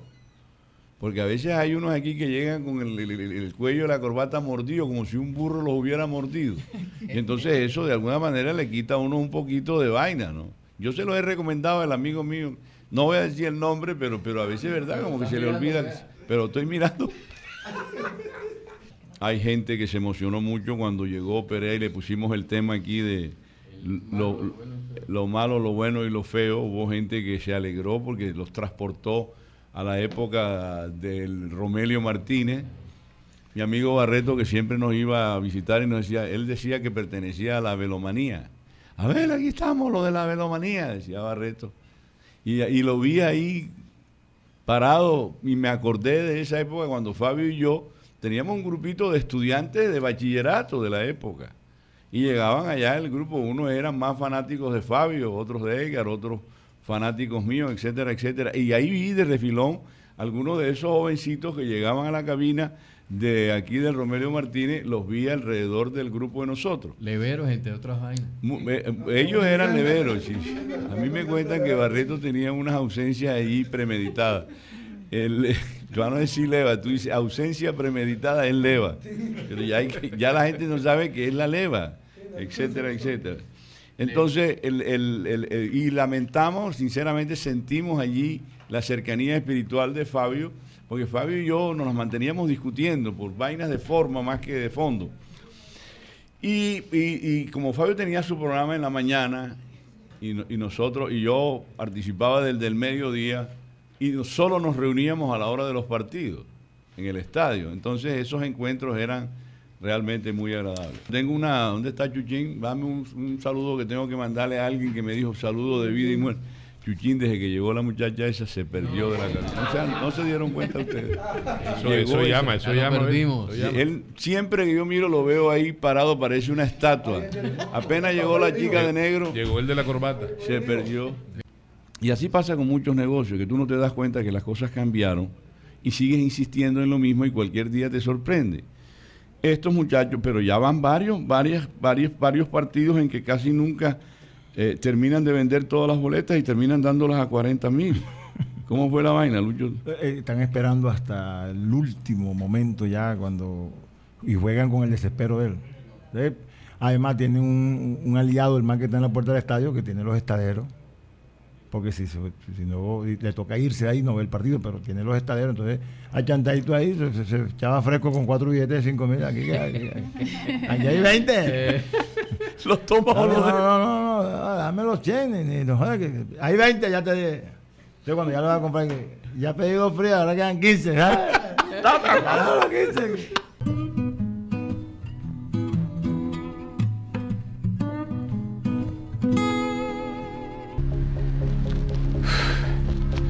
La oscuridad le teme a la luz, pero a la luz de una sonrisa que emana de las profundas aguas del dolor, porque esa sonrisa no solamente ilumina, sino también da calor, ya que emana de la combustión interna que hace arder esa llama de la eternidad.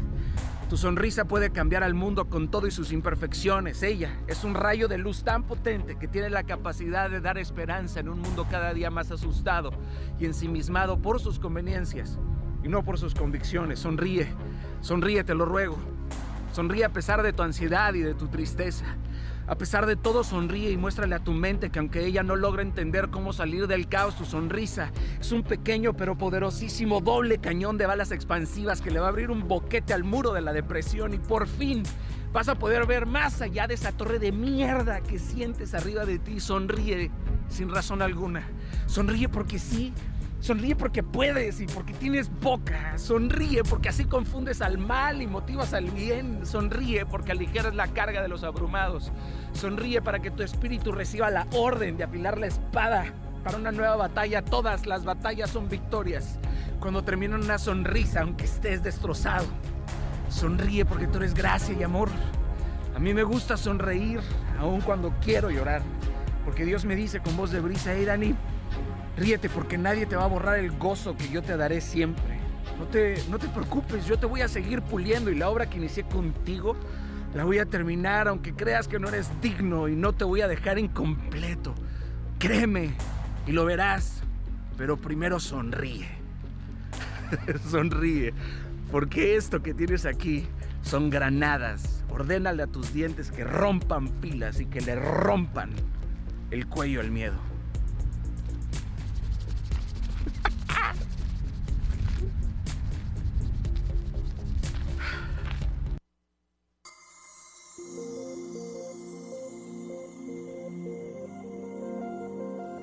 Cuando una persona inclina la cabeza ante Dios, Dios se la corona. Claudia Meraz.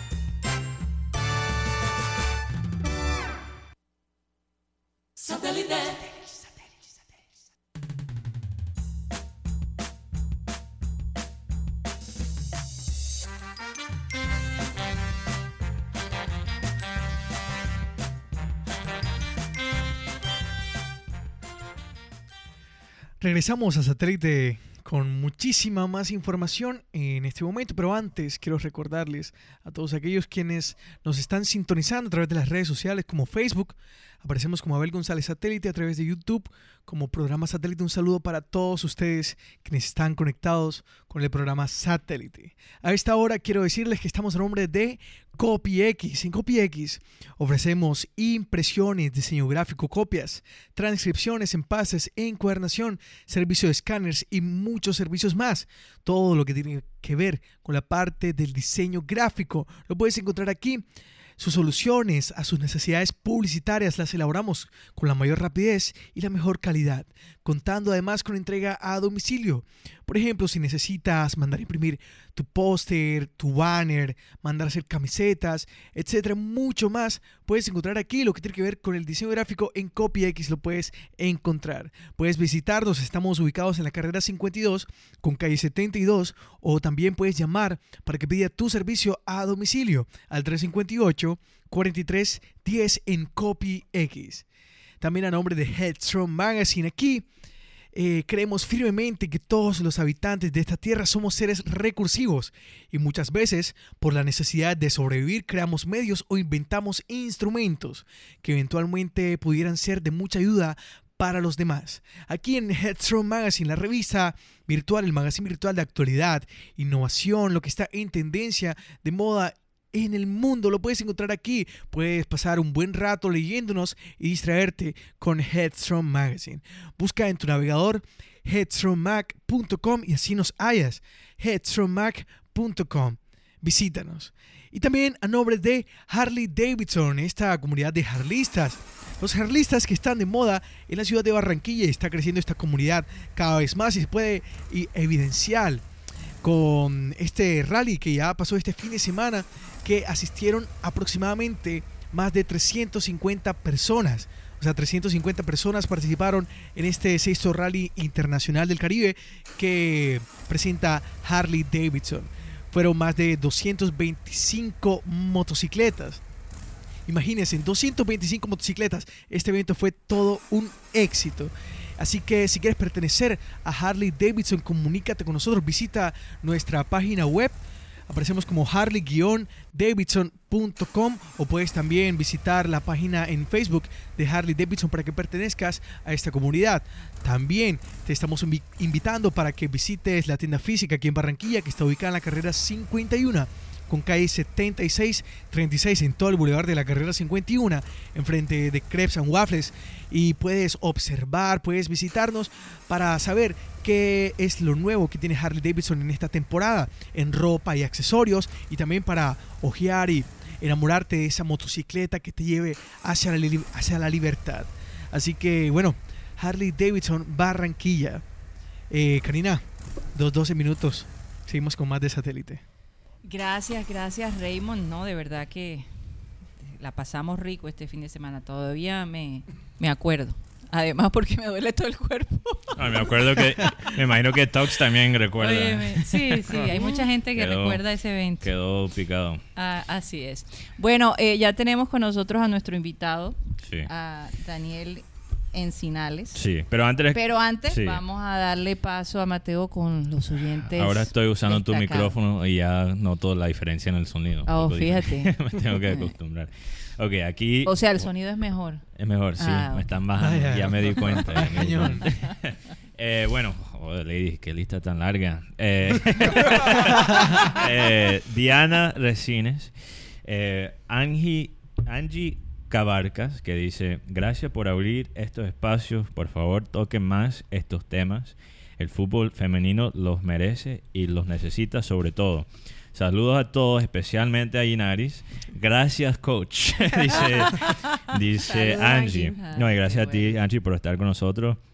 Y te prometemos que vamos a seguir tocando este tema. Y bueno, Inaris obviamente va no nos va a abandonar, se va, pero, pero, pero desde Alemania va a estar comunicada con nosotros. Así es, totalmente. Eh, tenemos a Edgar Gutiérrez, Jaime García, José Marenco, un saludo para el fan destacado. él, dice, él dice supuestamente que ya no estoy salando eh, los gigantes porque lo estoy salando a él. Entonces es muy interesante.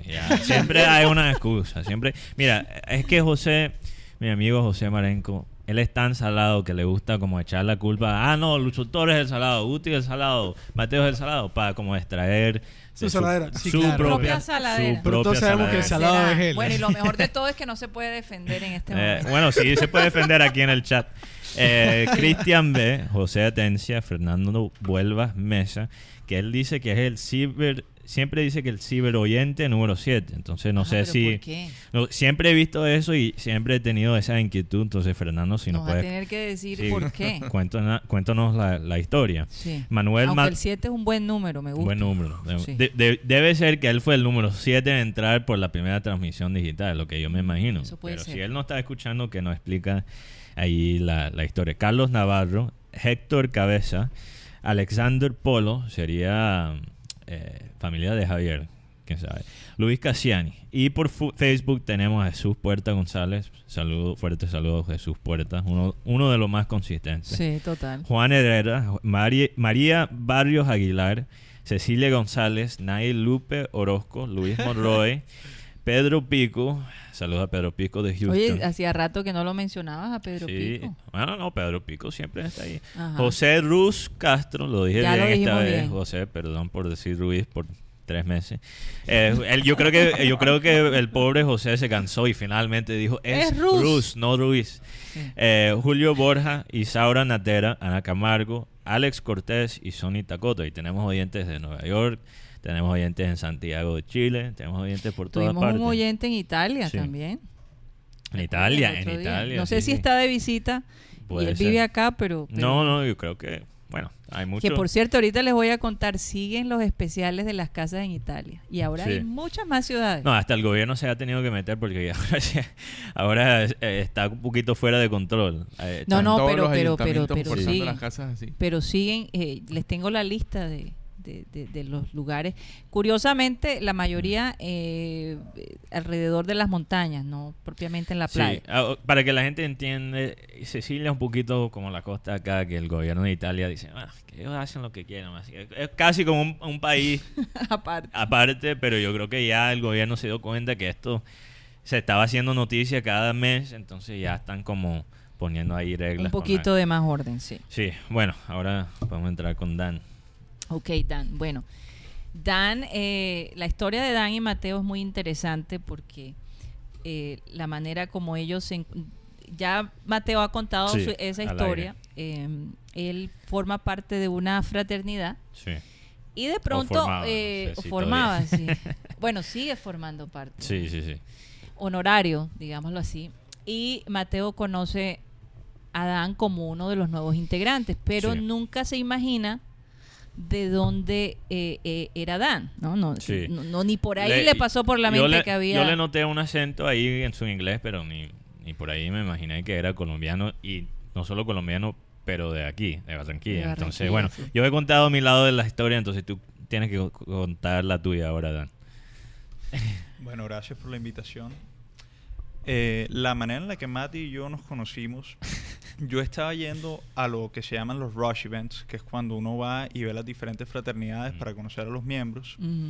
Estaba dando las rondas, conociendo a todos los integrantes, y de pronto me pasaron a Matt. Entonces yo empecé a hablar con él como si nada. Y la verdad es que ahora mismo no me acuerdo cómo fue que llegamos al tema de Barranquilla. Pero él me pregunta, ah, tú eres de Barranquilla. Y él me dice, mi mamá es de Barranquilla y yo siempre he ido a Barranquilla en las vacaciones. Yo básicamente soy de Barranquilla. básicamente, básicamente. Pero yo creo que empezó cuando yo mencioné que mi mamá estudió en la misma escuela que Shakira. Sí. sí. Y ahí como por ahí viene la conexión. Por ahí es la cosa. y nos quedamos como un shock que no solo éramos de la misma cultura. Pero su tía se graduó conmigo. Sí, obviamente yo conocí a su mamá, ella es mayor que, que mi amiga. Eh, porque además se destacaban como unas excelentes alumnas. tu mamá y sí, Eso me Yo no sé cuál de las dos era mejor, pero eran excelentes alumnas. Sí. Y, bueno, ahí es donde ustedes sí, ahí empezamos. empiezan a atar Yo creo que la conexión fue, fue muy rápida. Eh, obviamente, Junior, tu papá. Sí, yo le dije como, Junior, tu papá. Y, o sea, eres de, de verdad. O sea, no, todavía no lo podía creer. Y bueno, entonces Dan se volvió lo que se llama mi little, que es como mi hermano chiquito en la fraternidad. Y ahí y, una pregunta, para entrar a esa fraternidad es como se ve que tienes que hacer unas pruebas. bueno, si hay un proceso. ¿Qué le pusiste? a mí no me han contado, a mí no me han contado cómo es la prueba. Digamos que no es como en las películas porque no somos una... Eh, American Pie eh, fraternidad beta o algo así. No, no como American Pie.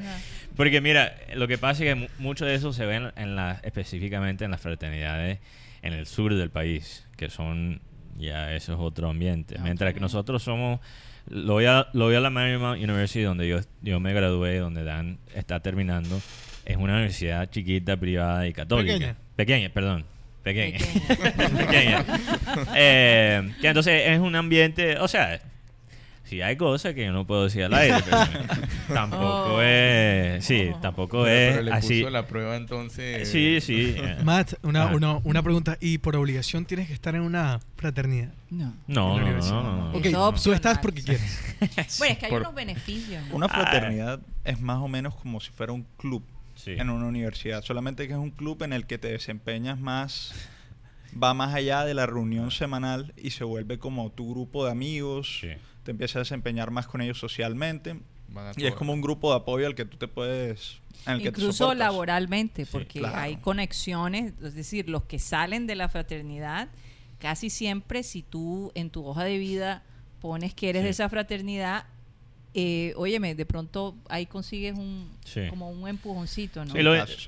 lo, interesante también de mi amistad con Dan es que ahora estamos en una posición muy eh, irónico porque Dan está estudiando allá y él, un barranquero que se que nació, creció acá, que se graduó acá de bachillerato. Y ahora estudia allá y yo un gringo, un barranquero, un gringo que me crecí allá que, y ahora estoy viviendo acá. Y yo creo que los dos sentimos nos sentimos más cómodos. Sí, nos parecemos. Dicen por ahí que nos parecemos. Ese fue el principal requisito para entrar a la fraternidad. Mira, hay, hay, hay también a, través del tiempo hemos descubierto como paralelos un poco extraños. A mí también se me sale la barba un poquito roja. Teníamos antes casi lo mismo, las mismas gafas. Teníamos como un corte muy parecido, entonces todo el mundo decía, oh, Matt, o sea, te replicaste, danos un clon tuyo.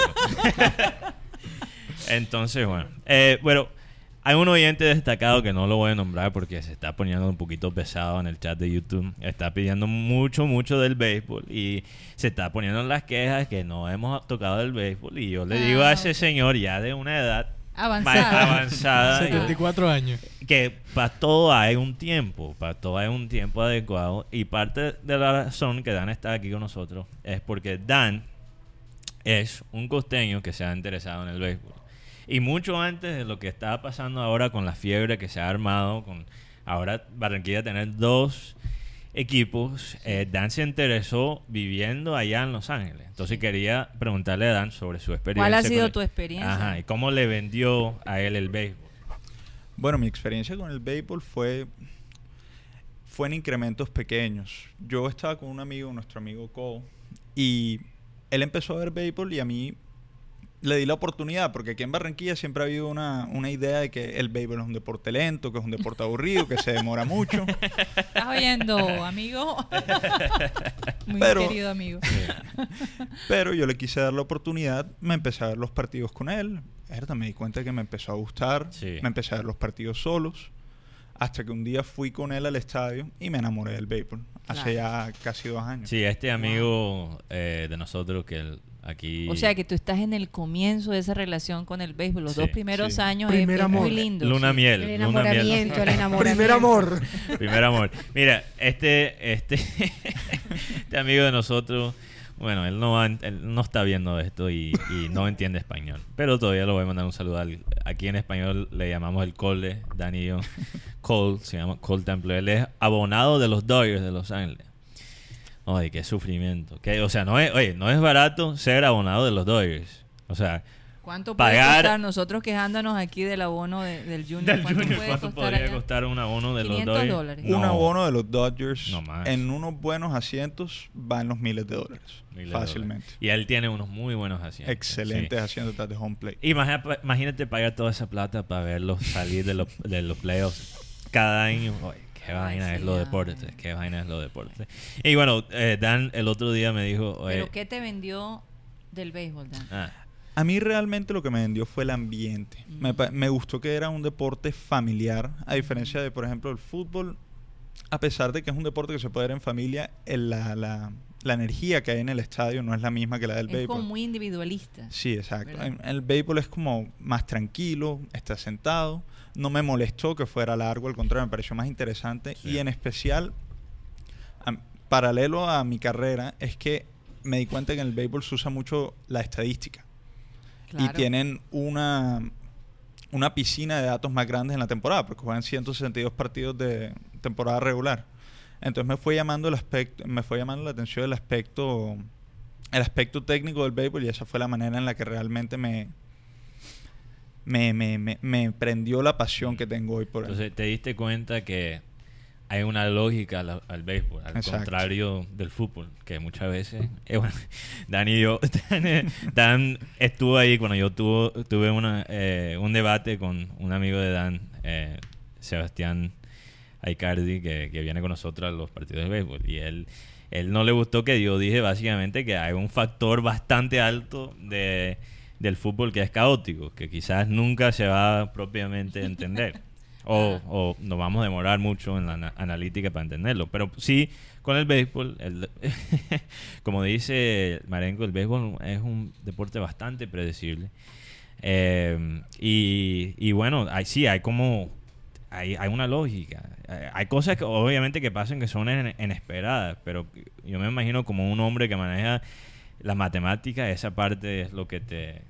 Sí, es que realmente mucho de lo que atribuye eso al béisbol es la cantidad de partidos que juegan y el hecho de que no es un deporte necesariamente fluido, porque para, hay turnos, no es algo que fluye por una hora y media y ya se acaba. Mm. Ahora, ¿te costó trabajo entender la mecánica del, del, del deporte? La verdad. O las reglas, ¿no? Que son bastante complejas. Cuando yo me meto, me intereso en algo, me obsesiono con esa cosa, entonces me metí en el béisbol, me empecé a ver videos, empecé a leer cosas en internet para entender, porque la verdad es que sí es un deporte complicado. Complejo, sí. Y la verdad es que entre más aprendía, más me gustaba y más me llamaba la atención. Porque no conozco un deporte que tenga tanta historia y tanta cultura como el béisbol. Así es. Tremendo. Y bueno, tú ah, eh, dices que te gustan las estadísticas, pero es que lo que tú estás estudiando tiene está muy enfocado a ese tipo de, herramientas, digámoslo así. Sí, básicamente lo que yo estoy estudiando es una carrera que va dirigida a cerrar ese espacio que hay entre el negocio, la, la empresa y los datos eh, técnicos que se ven hoy en día, porque hoy en día más que nunca el mundo está interconectado y todo se convirtió en datos. Entonces lo que la carrera busca es cerrar ese espacio y personas como yo que puedan interpretar tanto el lado del negocio como el lado de, los, de la estadística, de los números y poder hacer todo más eficiente. Ahora, Dan, y tú debes saber un poquito de esto ahora que te has metido al béisbol. Eh, los Astros están usando o han usado un modelo muy interesante que, bueno, yo, yo sé que tú quizás pienses que estoy hablando de las trampas de, los astros y, podemos tocar ese tema también con mis medias rojas. Así, así la gente no piensa que soy tan, eh, tan subjetivo que voy a ignorar las noticias que salió de Boston. Pero, pero con lo que ha hecho los astros es que ellos también tienen una un base de datos muy avanzada de analítica y de, datos, pero lo que ellos entendían es que eso no es suficiente. Hay una frase que yo creo que te lo dije el otro día, que las estadísticas son como un bikini. Muestran mucho, pero no todo. Y, y la otra parte que falta, la otra parte que falta es la intuición humana. Porque hay cosas que hasta las estadísticas no pueden predecir que la intuición sí puede. Entonces, los astros han usado básicamente una mezcla entre la intuición humana y lo que sí hay en términos de analítica y estadística para encontrar algo más allá. Entonces, ¿cómo tú has visto quizás eso eh, en los negocios que tú has analizado? Y metiéndote también en el... yo sé que has hecho también trabajo para empresas pequeñas allá en, California. Pues lo que te puedo decir de eso es que las estadísticas sirven para darte una, como quien dice, ver el, la, la, foto grande, ¿sí me entiendes? Para ver la foto completa. Mm. Pero las estadísticas no te van a predecir un instante único mm. en cualquier modelo que tengas tú.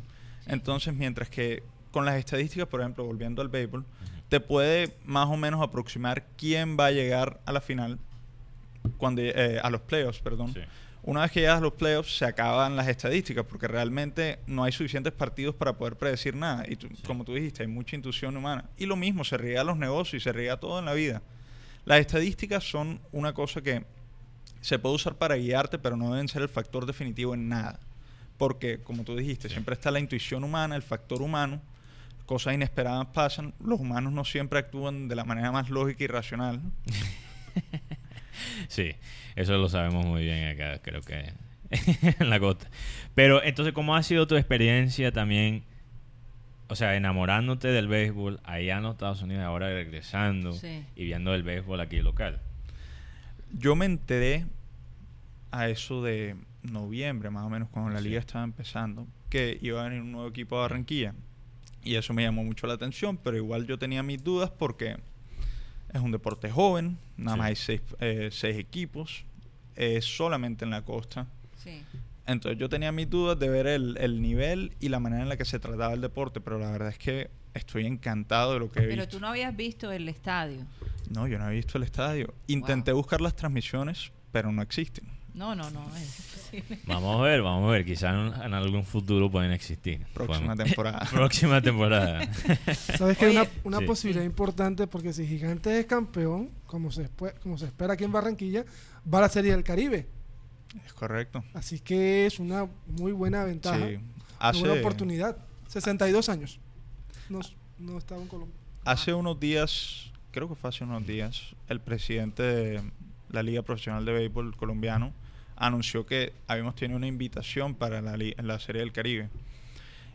Ahora, eso es nada más una invitación, pero como van las cosas en, el, en la liga, en la infraestructura, a nivel de, pues de, estadios y el nivel de los equipos que sigue subiendo, puede que nos convirtamos en una parte permanente de la Serie del Caribe, lo cual sería algo impresionante, algo excelente para el deporte aquí en Colombia. Total, y, de, igual manera promover a nivel internacional. y, quiero darle también, obviamente, a Marenco que para los que no pueden estar aquí en Barranquilla para la Serie del Caribe, sí pueden escuchar a Marenco y su transmisión de los partidos. Y muy buena transmisión. Y muy buena transmisión. Y a veces, una persona que, sabe de béisbol. Y que sabe de béisbol. Y es un grupo fuerte de los que saben, porque está Rugero Manota, que es una de las Biblias del, del béisbol, José Marenco y eh, radio Tropical. ¿Por qué Radio Tropical? Sí, 1040 AM y se puede escuchar por radio digital.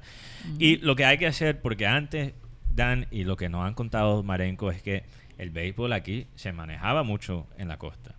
Y eso se perdió por una época. Claro que sí. Entonces, es más, cuando yo era niña habían, equipos. Entonces, lo que pueden... Eso hace mucho tiempo. sí, ayer tú contaste la anécdota que... Sí, no, Claudia. Oh, bueno, tú lo habías contado sí, también. la doctora Claudia lo contó, y, pero contó unos detalles que yo no me acordaba. que la mamá de uno de los jugadores hacía la comida para los partidos. pero entonces la generación quizás de Marenco es, son los que de verdad pueden narrar y, explicar lo que es el béisbol acá. Lo que hay que hacer es crear, yo creo que una nueva generación, que es algo que mencionó aquí un oyente, José Fabián Guerra Blanco, que hay que crear una nueva generación de, comentaristas del béisbol. Hay que, y, yo vi muchas caras jóvenes en el estadio ayer. Y lo otro que quiero destacar es la diferencia entre el mercadero de... El mercadeo, tú Mercadeo, perdón, el marketing. el marketing de, gigantes contra lo de caimanes. Yo pensé que yo no iba a ver una diferencia muy grande entre los ambientes porque obviamente es una serie completamente jugada en, la, en el mismo estadio. Sí. Pero los primeros dos partidos de Caimanes no hubo el ambiente que hubo ayer con Gigantes. Mm. El estadio, los últimos dos días, los dos partidos de casa gigantes estaban llenísimos. Y el trato con la prensa es muy, muy importante. Sí, sí, sí. Porque recordemos que mientras, respetando a la chica de Caimanes, la verdad, no tuve una buena experiencia. En cambio, con Andrés Noé y Orlando Palma, la verdad, fueron muy precisos, te, mantenían el line-up, a cada uno le entregaban eso, así que eso era muy importante. Y además, nueva afición. Gigantes es un equipo que ese nombre gigante vende. Sí. Y Caimán, Caimán es lo que Caimán es la verdad me Suena un poquito local. Y la verdad me demostró que no tuvo la fortaleza para ganarle a Gigantes, teniendo jugadores de grandes ligas. En cambio, en, Gigantes, también ustedes vieron el muchacho Vázquez, que la verdad me impactó, pero también me impactó mucho la llegada del, del, catcher. Sí. Grandes Ligas, Solano. Solano Le dio una fuerza al equipo y Jorge Cortés manayó muy bien hay, potencial en el equipo a nivel de talento. Lo que la debilidad, y Dan y yo estamos hablando de esto ayer, la debilidad yo creo que de, gigantes a veces es em, la disciplina en el cancho, en la cancha, en, el cancho. Eh, eh, esto es como la cuarta vez que he hecho ese error al aire. Ahí voy mejorando. Pero en la cancha, por ejemplo, Dan, tú me dijiste ayer que a veces ves jugadores los gigantes tratar de hacer unas jugadas como demasiado de, ya de profesional, ya de ligas mayores y después la embarra. Sí, yo le, estaba diciendo a Matt ayer mientras estábamos en el estadio.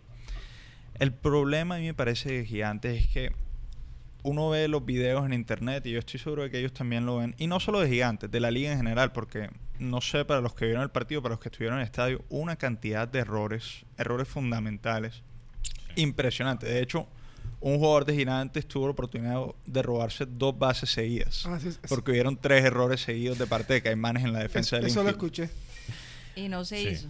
De cierto, de cierto punto, ver un béisbol eh, quizás no de, la mejor calidad en el mundo, puede ser todavía más emocionante, porque como le dije a, a Marenco, creo que ayer, hay cosas que se ven en el béisbol colombiano que no se ven en ninguna parte. O sea, ver un tipo robar tres bases casi nunca casi nunca pasa, casi nunca pasa. Complicado. Ver no, y mira, hay una cosa que ellos hacen en el estadio que son toques que se que se nota que están como dan, tratando de seguir como las tradiciones americanas, pero también hay toques como, que son muy de acá. Y lo que me ha encantado también son las mascotas de los dos equipos las mascotas tratan de, o sea, ellos hacen como si estuvieran peleando, la, la mascota de, de, Gigante empezó a, a bailar enfrente. con seguridad, con un sabor Con un sabor tremendo, unos pasos que no se ven allá en, en, el MLB. Eso sí, Y enfrente del, de la banca, del dugout de los caimanes, o sea, hay cosas... Hay, el, cuando fue el sábado vimos un bateador sin culpa pegar, a su compañero con su propio bate. O sea, hay cosas que se ven. hay un nivel de... Marenco dice que esos accidentes no pasan en Pasan las películas. Yo quisiera preguntar, bueno, no he tenido eh, la dicha de ir a ver un partido de béisbol, pero sí me gusta. Se lo recomiendo. Sí me gusta, no tuve la oportunidad, desafortunadamente ya en esta oportunidad. Gigantes va a jugar el sábado, si todavía está. Ah, no, ya se va mañana. Ya, me voy ahorita, ahorita, en unas horas me voy. Y se va para Alemania entonces. Ya, quedó para la próxima temporada. Sí, sí, ya en 12 horas me voy. Pero sí me gustaría preguntar si ven proyección para que esto no quede como un momento aislado de la historia del béisbol en Barranquilla. Sí, sí se ve que, va a prolongarse y que se va a volver realmente algo tradicional de acá. Bueno, si, si las cosas siguen como yo las estoy viendo, yo creo que la afición va a seguir creciendo y creciendo porque Matt me acompañó a varios partidos de la temporada regular y la verdad es que el estadio estaba vacío en un 70% probablemente. Sí. Lo cual a pesar de que suena malo, para un deporte tan joven como es el béisbol aquí en Barranquilla, no está tan mal. Ahora, lo que vimos ayer fue una vaina impresionante. Estuvimos, vimos, yo diría que por lo menos un 80-90% del estadio lleno y se quedaron hasta el final. Pero es que yo creo que el hecho de que la empresa privada esté involucrada, eh, de alguna manera va a hacer que este tipo de deportes tenga eh, éxito. ¿no? solo eso, pero es algo que también noté con Titanes. Y que yo lo veo que lo está haciendo Gigante y que no lo está haciendo tanto Caimanes. Es hacer. La conexión con los. Bueno, la conexión con los fanáticos, pero eso se crea por hacer las cosas mínimas, o sea, lo más mínimo, pero hacerlo bien. Bien, exacto. Y eso, eso a veces no se encuentra eh, cuando hay proyectos nuevos en, en, esta ciudad, que ni siquiera hacen lo mínimo, o sea, tratan de hacer demasiado a la misma vez y no hacen nada bien. Y Gigantes está haciendo como Titanes lo mínimo muy bien. Mira, tienen camisas chéveres, tienen gorras Pero eso es la influencia de la empresa privada. El estadio, Porque si fuera por el gobierno y dependieran de los fondos del gobierno. Bueno, el gobierno estadio sí tiene atractivo. Que tiene que ver, pero está administrado claro, por la propiedad claro, privada. Claro, Al barranquillo de por sí le gusta el béisbol. Claro, sí, totalmente. hay cultura. El Caribe, mira que... La chequita. Alejo, mira que, que eh, Colombia va a reemplazar a Cuba en la serie del de, bueno el cómo se llama serie del Caribe. Serie del Caribe también se llama serie del Caribe. Ah ok eh, tenemos a un oyente que va a llamar.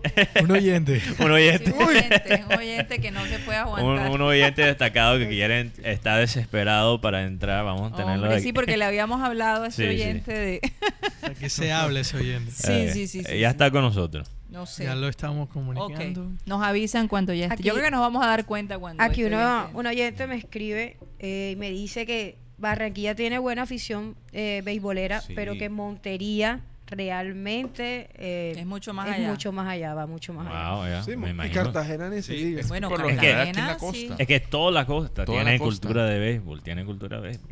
Entonces, es Montería, Cincelejo, Barranquilla tiene dos, Cartagena y Santa Marta estuvo En, esta, en esta primera oportunidad nuevamente. Pero sabes que también algo bonito, el estadio, un atractivo muy especial. el museo, la verdad es que ir al museo del estadio y lo que tú decías sobre... que nosotros queremos para el museo de, Junior. yo, le, yo le dije, porque un amigo de Dana estaba con nosotros un partido y él odia el béisbol.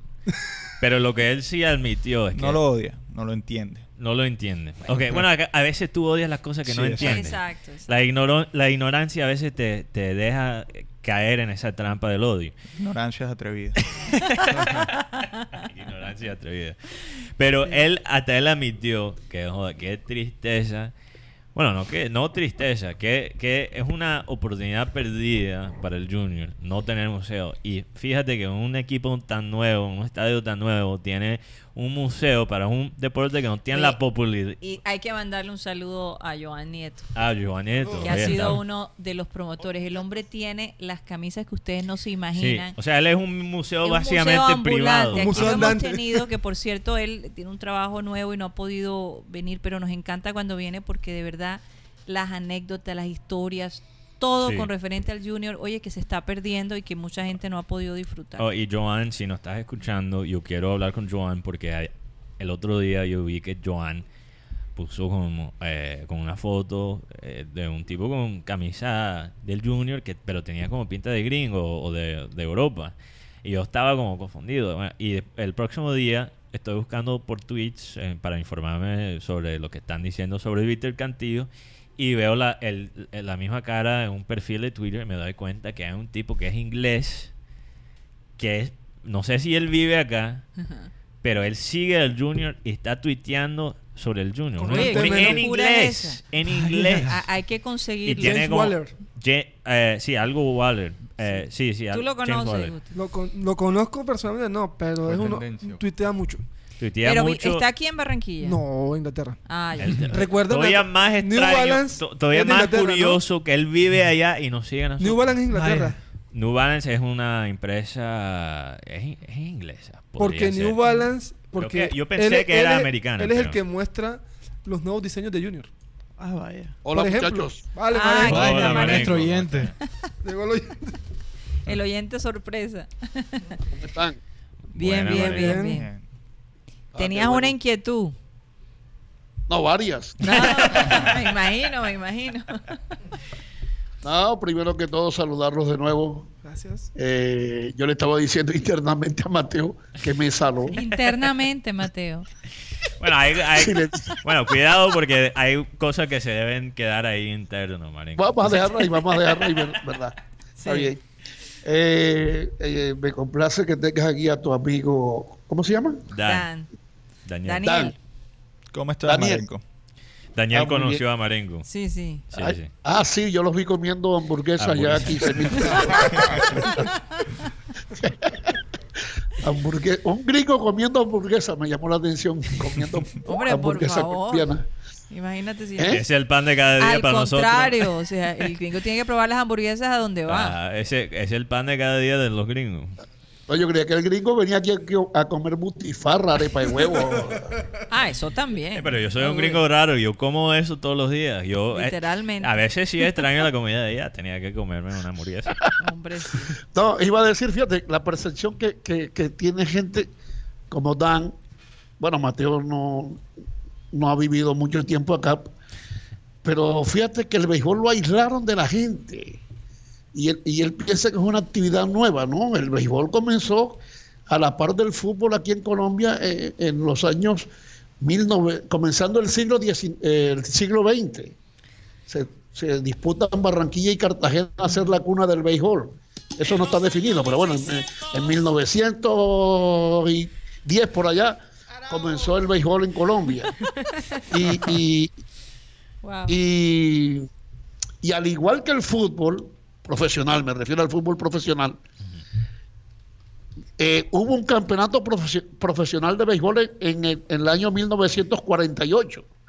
Colombia fue campeona mundial, bueno, primero fue campeona centroamericana y del Caribe aquí en Barranquilla, en béisbol, y después fue campeón mundial en 1947 en Cartagena. Y el año siguiente se hizo el campeonato profesional de béisbol, que duró hasta el año 58. Vinieron grandes figuras como Bruce Robinson, que está en el Salón de la Fama, con los, que jugó con los Orioles de Baltimore. Vino Willie McCovey. Eh, bueno, yo no, yo no había nacido en la época esa de los años 50 cuando hubo esa pelota. Después, después hubo un, receso por el béisbol amateur, el, béisbol, el béisbol amateur de la costa, mm. eh, Barranquilla, Santa Marta y Ciénaga, Cartagena, Cincelejo y Montería llenaban los estadios y los campeonatos, bueno, tan, tan, tan fuerte era el béisbol en la costa que Antioquia se decidió a llevarse a los mejores, bueno, no a los mejores, pero hacía muchos de los mejores peloteros de, la costa. Y, y, Antioquia tuvo un béisbol fuerte con base en los peloteros de la costa. Tanto que fue campeón nacional en el año 67 en Cartagena. Le ganó el título Atlántico en la final. bueno, pero fueron generaciones mucho antes que nosotros. por estoy, eso... estoy diciendo, estoy diciendo que al béisbol lo fueron a... Oh, ¿Qué pasó ahí? Perdimos a... Hay la percepción de que es una... Oh. Perdimos a ah, se cortó, pero ahora, sí. Digo que el, al béisbol, de alguna forma, no, por, no porque lo quisieran, sino porque la tendencia periodística e informativa fue llevando a la gente del periodismo a la facilidad de, de, solo hablar del junior, por ejemplo, aquí en Barranquilla, y se fue aislando al béisbol y a otros deportes. Y hoy y hoy se cree cuando se construyó el nuevo estadio y, nacen los gigantes, los caimanes ya venían de hace un tiempito, que, que el béisbol es una actividad nueva. No, béisbol ha tenido vida aquí en, bueno, por eso Tienen el, por eso tienen el museo, es una manera de... ¿Qué iba a decir, yo estoy de acuerdo completamente en Marenco. Aquí el, el, béisbol siempre... Yo desde que estoy pequeño he escuchado del béisbol, he visto béisbol y he conocido el béisbol de aquí en Colombia. Sí. No me he metido Pero, pero, pero también mucha gente sigue el béisbol internacional de Estados Unidos. Entonces... Eh, y, hay una cosa interesante ahora, eh, desde el año pasado hacia acá, o, tras años diría yo, bueno, desde el año pasado más bien lo he sentido con más fuerza porque ya el año pasado estuvo el estadio eh, abierto para hacer el campeonato profesional. Hay una generación de jóvenes periodistas muy entusiastas que están manejando la información a través de las redes sociales. Se han creado como cuatro grupos. te iba, te iba. Mira, Marenco, ¿Eh? yo creo que yo, es, es, chistoso porque yo iba a mencionar eso. Lo que pasa es que te voy a decir algo. Y, esto es lo que quizás impulsó el fútbol, ¿verdad? En, en, esa, en ese periodo de los 70s y 80s. Es que es más allá que compartir información. O sea, los periodistas, los comentaristas aquí tienen el deber, y es algo que tú obviamente lo sabes, pero quizás la generación todavía nueva del béisbol que está, eh, se está interesando en el béisbol y lo está comunicando todavía no no lo entiende es que hay que crear la narrativa alrededor del deporte. los comentaristas tienen el deber también de crear esa conexión con eh, el, pueblo, ¿verdad? Al deporte. Y entonces hay periodistas muy jóvenes que sí tienen mucha energía, mucha eh, interés en el deporte y están compartiendo información, siempre están ahí con la grabadora, están tomando fotos de los jugadores, pero eso no es suficiente. Hay que tener, de verdad, lo que falta es de verdad comentaristas del béisbol. O sea, gente joven que, que, puede hablar con ese sabor como tú lo haces. Sí. Eso es lo que falta. Hay muchachos muy entusiastas que están aprendiendo, se están acercando a uno a preguntarnos cosas. Claro, claro. Y, eso no pasa de un día al otro, obviamente, pero... Y, y yo sin ninguna, eh, sin, sin poner ninguna barrera de por medio, sin ningún egoísmo, cada vez que alguno de ellos se acerca a preguntarme algo, a indagarme algo, lo voy orientando hacia donde yo creo que debe ir. A mí me gustó el hecho, por ejemplo, incluso hace antes de comenzar el campeonato, hace unos cuatro meses más o menos, una niña eh, que está estudiando comunicación social, se llama Dayana Villalobos, ella me buscó y me dijo, yo quiero aprender béisbol, yo quiero que tú me enseñes las bases del béisbol. Y tú sabes que eso no es tan fácil, pero yo le dije, bueno, está bien, vamos a ponernos una cita tal día.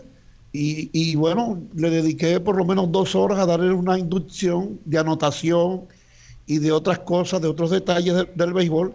Y ella está yendo a los juegos y está escribiendo en un portal bueno. que se maneja en Miami por un cubano que se llama Con las bases llenas. y, ella, y ella desde aquí está escribiendo en ese portal que ya es a nivel internacional, que está cubriendo información de las ligas del Caribe, y ella está eh, eh, alimentando ese portal con informaciones sobre lo que ocurre aquí, con entrevistas, con fotos. y, eh, fíjate que Dan, Dan no, no, no, entendía el béisbol y, y, ¿qué hizo? Lleva dos años investigando a través de, de, partidos, a través de Google, a través, o sea, ya es muy fácil realmente si tú estás interesado. Ese, ha sido el problema, que mucha gente se alejó del béisbol, hablando del periodismo antiguo, y, y, los jóvenes no se interesaban por, por, aprenderlo. Pero ya hay una camada, por lo menos aquí en Barranquilla, yo supongo que en Cartagena, mucho más, en Cerejo y Montería igualmente, que quieren aprender béisbol. Cuando, cuando yo llegué a la radio, tenía mi pasión por el béisbol, pero realmente no lo entendía totalmente. Claro. Como lo entiendo, como lo entiendo hoy en día. Toma tiempo. Entonces, eh, sí, eso es un proceso de aprendizaje. Eh, eh, eh, yo tuve la fortuna de, hacerme muy amigo del Rocky Núñez, gran amigo. Él es un hombre que jugó béisbol en los años 50, fue manager aquí en Barranquilla de varios equipos, de la selección Atlántico también, coach de Colombia y entonces el Rocky me, enseñó mucho eh, secretos del juego, mm. internamente de cómo manejar un equipo, eh, las estrategias, la, parte táctica, cómo confeccionar un line-up, en fin, y las reglas del, juego, que son, como tú dijiste, algo complicadas a veces. Entonces, eh, si tú estás encima, si tú tienes el deseo, si encuentras la persona que te pueda dar la mano, que te pueda orientar, y aparte de eso, tú le pones dedicación a aprender, a mirar, como lo ha hecho Dan ahí en, la explicación que les dio a ustedes ahorita. Pues yo creo que vamos buscando eh, un mejor panorama para el béisbol. Y en cuanto a la pregunta que hizo Ginari de que si esto va a ser una novedad o, o va a permanecer, yo creo que haber construido el estadio que tenemos ahora aquí en Barranquilla. o sea, el, de, Cartagena, el de Cartagena, el de Cartagena se mejoró bastante para los Juegos Nacionales. El de Montería es un estadio eh, nuevo también. Falta el de Cincelejo. El de Santa Marta es nuevo también. o sea, hay, unos escenarios a los cuales hay que darle actividad y ya se comenzó este año. Ya en Santa Marta este año hubo béisbol y, yo creo que hay una generación igualmente de, directivos que están entendiendo eso y que están llevando. Bueno, Colombia va a ir a la Serie del Caribe este año en Puerto Rico. y, Estamos hablando de eso, sí. Es un paso gigantesco. Y el 2, el 2 de febrero, allá en San Juan. La única, vez que voy a decir gracias a Trump. sí, porque Trump, Trump, le cerró el camino a Cuba sin, sin haberlo dicho. Y entonces, al no ir Cuba, la Confederación de Béisbol del Caribe pensó en Colombia como reemplazo. Pero lo que iba a decir es que el 2 de febrero va a haber una asamblea en San Juan de la Confederación eh, de Béisbol del Caribe y allí se va a tratar eh, el punto de la inclusión, inclusión de Colombia y Panamá como miembros permanentes, miembros activos de la Confederación del Caribe. Entonces, ¿qué significa eso? Que yo estoy casi seguro que se va a dar, que estando Colombia en la Confederación de Béisbol del Caribe, con mucha más razón el béisbol tiene que tomar fuerza acá. Sí, sí, Con mucho, o sea, habrá un motivo. fabuloso que eso se mantenga. No, te voy a decir, regresando a lo que dijiste de, la muchacha que está escribiendo para un, tú dijiste un, base llena, un, blog, un base llena basado en Miami, ¿verdad? Por un cubano. Oye, ¿qué, qué tristeza que alguien que está tomando el tiempo de seguir el béisbol acá y está escribiendo sobre eso, tiene que, o sea, está escribiendo por un medio allá en Miami, ni siquiera manejado eh, eh, por un colombiano. Yo no lo veo mal. No, no, no, no, no, malo para ella, muy bueno para ella y para, para ellos. Estoy hablando para nosotros acá en Barranquilla, que el periódico que supuestamente debe manejar estos tipos de noticias se está quedando atrás. Eso es lo que quería decir. Bueno, pero ya lo sabemos hace rato. Sí, sí. un periódico que, que, no lo voy a nombrar, pero en mi opinión de muy baja calidad. Eh, está perdiendo la, esta oportunidad de, de, también cosechar talento joven en el periodismo aquí que sí le está dedicando el tiempo adecuado a estas cosas. Pero bueno. Eh, todo caso, todo caso eh, me dicen que, que, que, la energía que dejó Guti y Lucho Torres allá en el estadio fue más fuerte que la de, la de Mateo y por eso ganaron los gigantes. No, no, yo hablé, con, yo hablé con Lucho Torres y yo, dije, yo le pregunté, oye, Lucho, que esa vaina que Marenco siempre le está echando culpa a todo el mundo. Y Lucho Torres dijo, lo que pasa es que Marenco es el más salado y por eso tiene que tratar de traerle la vaina un poquito porque él es el más salado que todo. Entonces, pues tú acuérdate que un día... Uy, eso fue honrón con base llena. la está buscando todavía. Acuérdate que un día, un día tú dijiste que tú, ibas, tú le ibas a ir a Caimanes porque yo dije gigante, paséame en la contraria. Entonces, mira lo que pasó. en ese momento, el destino de Caimanes ya estaba escrito. cuidado, vemos ahorita un meme como ese que hay de Javier Hernández Bonet que tiene refresal con yo, recuerdo bien ese día. Ese día ustedes me preguntaron. y fue sí que es selectiva. No, yo recuerdo bien ese día que incluso fue Karina mm. la que me preguntó, ajá, ¿y a cuál de los dos equipos le va? Yo le dije, yo soy imparcial yo soy periodista. No, pero escoge uno que no sé qué cosa. Y yo le dije, bueno, por historia, porque los caimanes ya tienen eh, eh, un pergamino, tienen una presencia nada, pues habría, que respaldar a los caimanes. Es una respuesta maquillada. Y entonces, entonces Mateo dijo, ah, entonces me voy con los gigantes.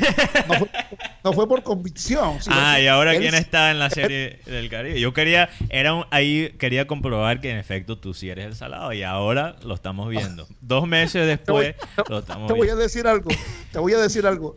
Yo en el año 97 estuve en Miami, en el Pro Player Stadium. tenía un año. Y vi, fui, fui testigo, fui testigo cuando Rentería dio el hit para ganar la Serie Mundial. Yo estaba ahí.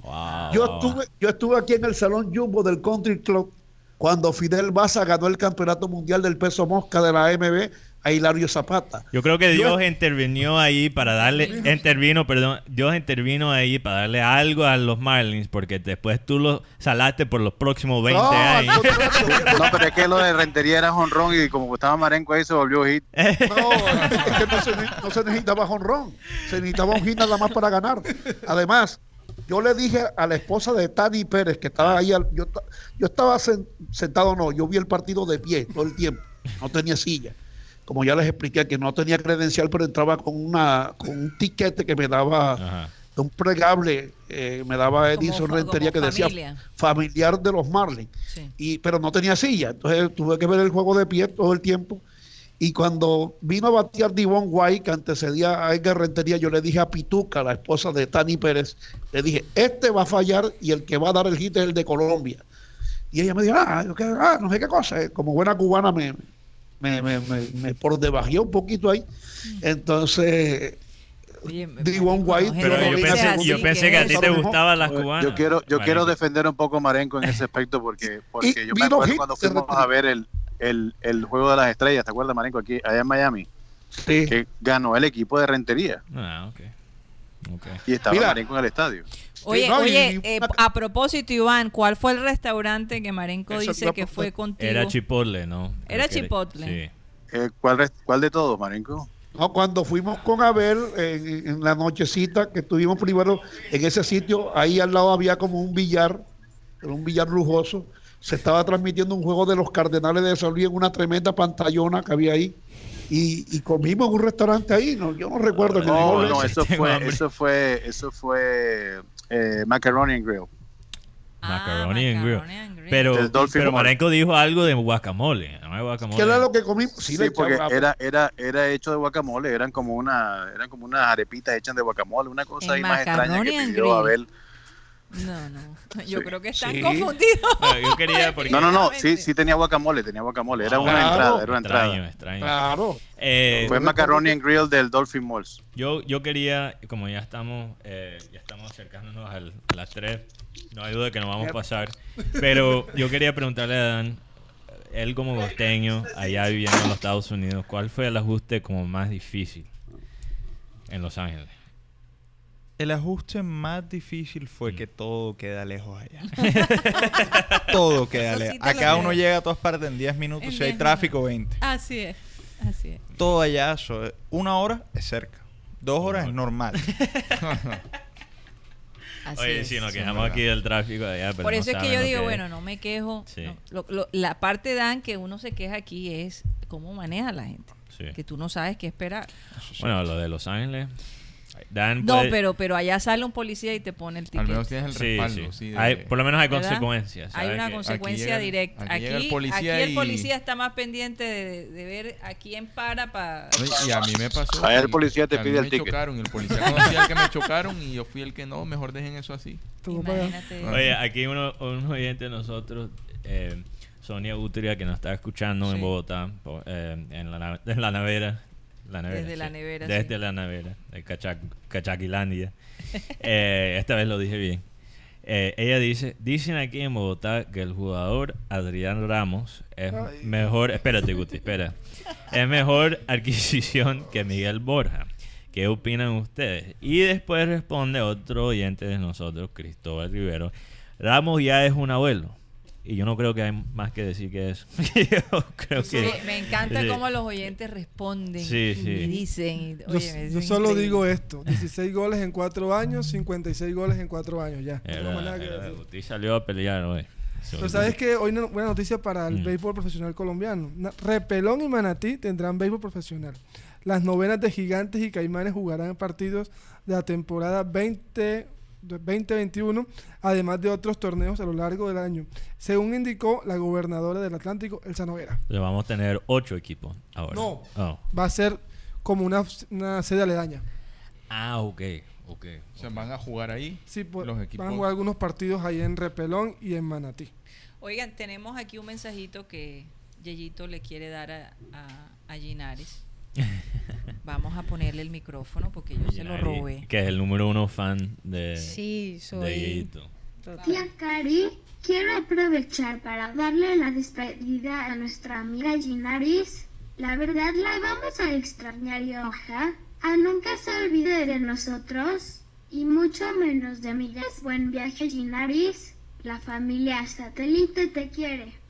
Oh, Muchas gracias, Yeyito. Realmente fue muy gratificante la experiencia, conocerlos a todos, estar aquí, poder interactuar también con nuestros oyentes.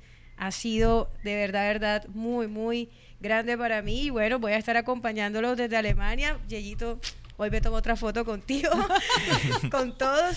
Y no, de verdad que ha sido increíble. No, para nosotros ha sido una alegría tenerte, de verdad. Eh, nos encanta la manera como tú comentas, como tu, manera de pensar con respecto al fútbol, con respecto a la vida. Fue, es, muy interesante, de verdad que uno no logra, por eso es rico cuando la gente que de alguna manera nos apoya internacionalmente viene al estudio porque eh, ya uno tiene te puedes imaginar a la persona como tal, ¿no? no nos habíamos conocido personalmente, siempre escuchábamos tu voz, entonces... Qué bueno saber que no eres una voz que me, estaba imaginando. sí, sí, sí, realmente... Eh, Súper. Bueno, te deseamos lo mejor. Realmente este, este espacio por eso ha sido bastante valioso porque nos veíamos, eh, por, bueno, hablábamos, nos escuchábamos, pero ya verse las caras, la conexión se hace más fuerte, sin duda alguna. Aquí Javier Sánchez Polo dice, Mateo, también le dicen Cachaki York a Bogotá. A dos ciudades con bastante vergajo. Eh, eh, por favor. Iván, ¿qué iba a decir? El fútbol femenino son controversias, son las 3 y 3. Oye, Mateo, yo ah. también estuve el día que, que Mackenzie metió el gol con los temáticos. Acuérdense que es Remember Time, entonces mm. hay que recordar sí, sí. ¿Qué ibas a decir, Marenco? La historia. Que, que yo estuve en el estadio Roberto Meléndez el día que Mackenzie hizo el gol cuando faltaba medio minuto para ser campeón junior en el 93 ante el América. Yo estaba ahí. Tú sabes, la, frustración de la frustración de Marenco es que todo todo lo que ha pasado en su vida le dice fútbol, fútbol. El, nieto le sale futbolista, él es buena suerte para el junior, y, pero lo resto está salado. Eso, eso es la gran, esa es la gran frustración de Marenco. si fuera un salado como yo, todo el mundo sería chistoso. la pelota por el costado izquierdo de cancha saca uno. Marenco, modestia, eso no, no, no existe. Sí, No, existe, pero que me tiene una renta a la cabeza. déjala pasar. Ahora que se me va Dan eh, Marenco, ¿Cuándo te vas, Dan, para Los Ángeles? El sábado. El sábado. Uf, debes estar contando. Oye, pero... No me di la ¿Te quieres quedar o ya estás listo para regresar? Estoy listo para regresar y estoy listo para graduarme. Me duele dejar a todo el mundo acá y en especial me duele no poder ver la final de Gigantes. Sí, sí. Sí, e-, esa sí es dolorosa. Acuérdate, puedes escuchar a Marenco por, por, radio digital. Ahí estaré sintonizado. y, y para los oyentes que quieren entrar en la transmisión de Marenco, él de vez en cuando me echa unas puyas, entonces... Eh, ya, saben, ya, saben, ya saben, contra quién es. No, pero, no, pero ahora que este playoff voy con gigantes. Ah. bueno, bueno. Eso está bien. Estoy preocupado. Sonia Utria quería aclarar que ella es juniorista a morir. Yo sé, Sonia, no, acuérdate que yo no me estaba metiendo contigo. Yo sé que eres uno de nosotros que está ella. Eh, pero Marenco, eh, eh, oh, sí, lo que te iba a preguntar es que como ahora Dan se me va el sábado y él me estaba ayudando con el palco suyo, yo te quería preguntar si puedo entrar al palco tuyo. el palquito de Marenco. Oye, las puertas, las puertas están abiertas. Bueno, ok. eso, eso, me recuerda, eso me recuerda alguna vez cuando Mateo tenía cinco años que eh, él hacía eh, notas para mi papá, que tenía que conseguirle, digamos, cierta información novedosa imagínense, a los cinco años. Y a ver le pagaba un dólar, algo así. Menos, como Menos de un dólar. centavos. Entonces él públicamente le dijo, bueno, es que ya yo creo que es importante que me hagas un aumento. yo creo que tenías como siete años. Al aire se lo pedí el aumento. y creo que lo tuvo que hacer. Sí, como a dos dólares me hizo. Es una manera de comprometer, de comprometer a la gente públicamente. Bueno, y se nos acabó el tiempo increíblemente. Así que, como siempre, vamos a dejar que nuestro amado Abel González Chávez despide este programa.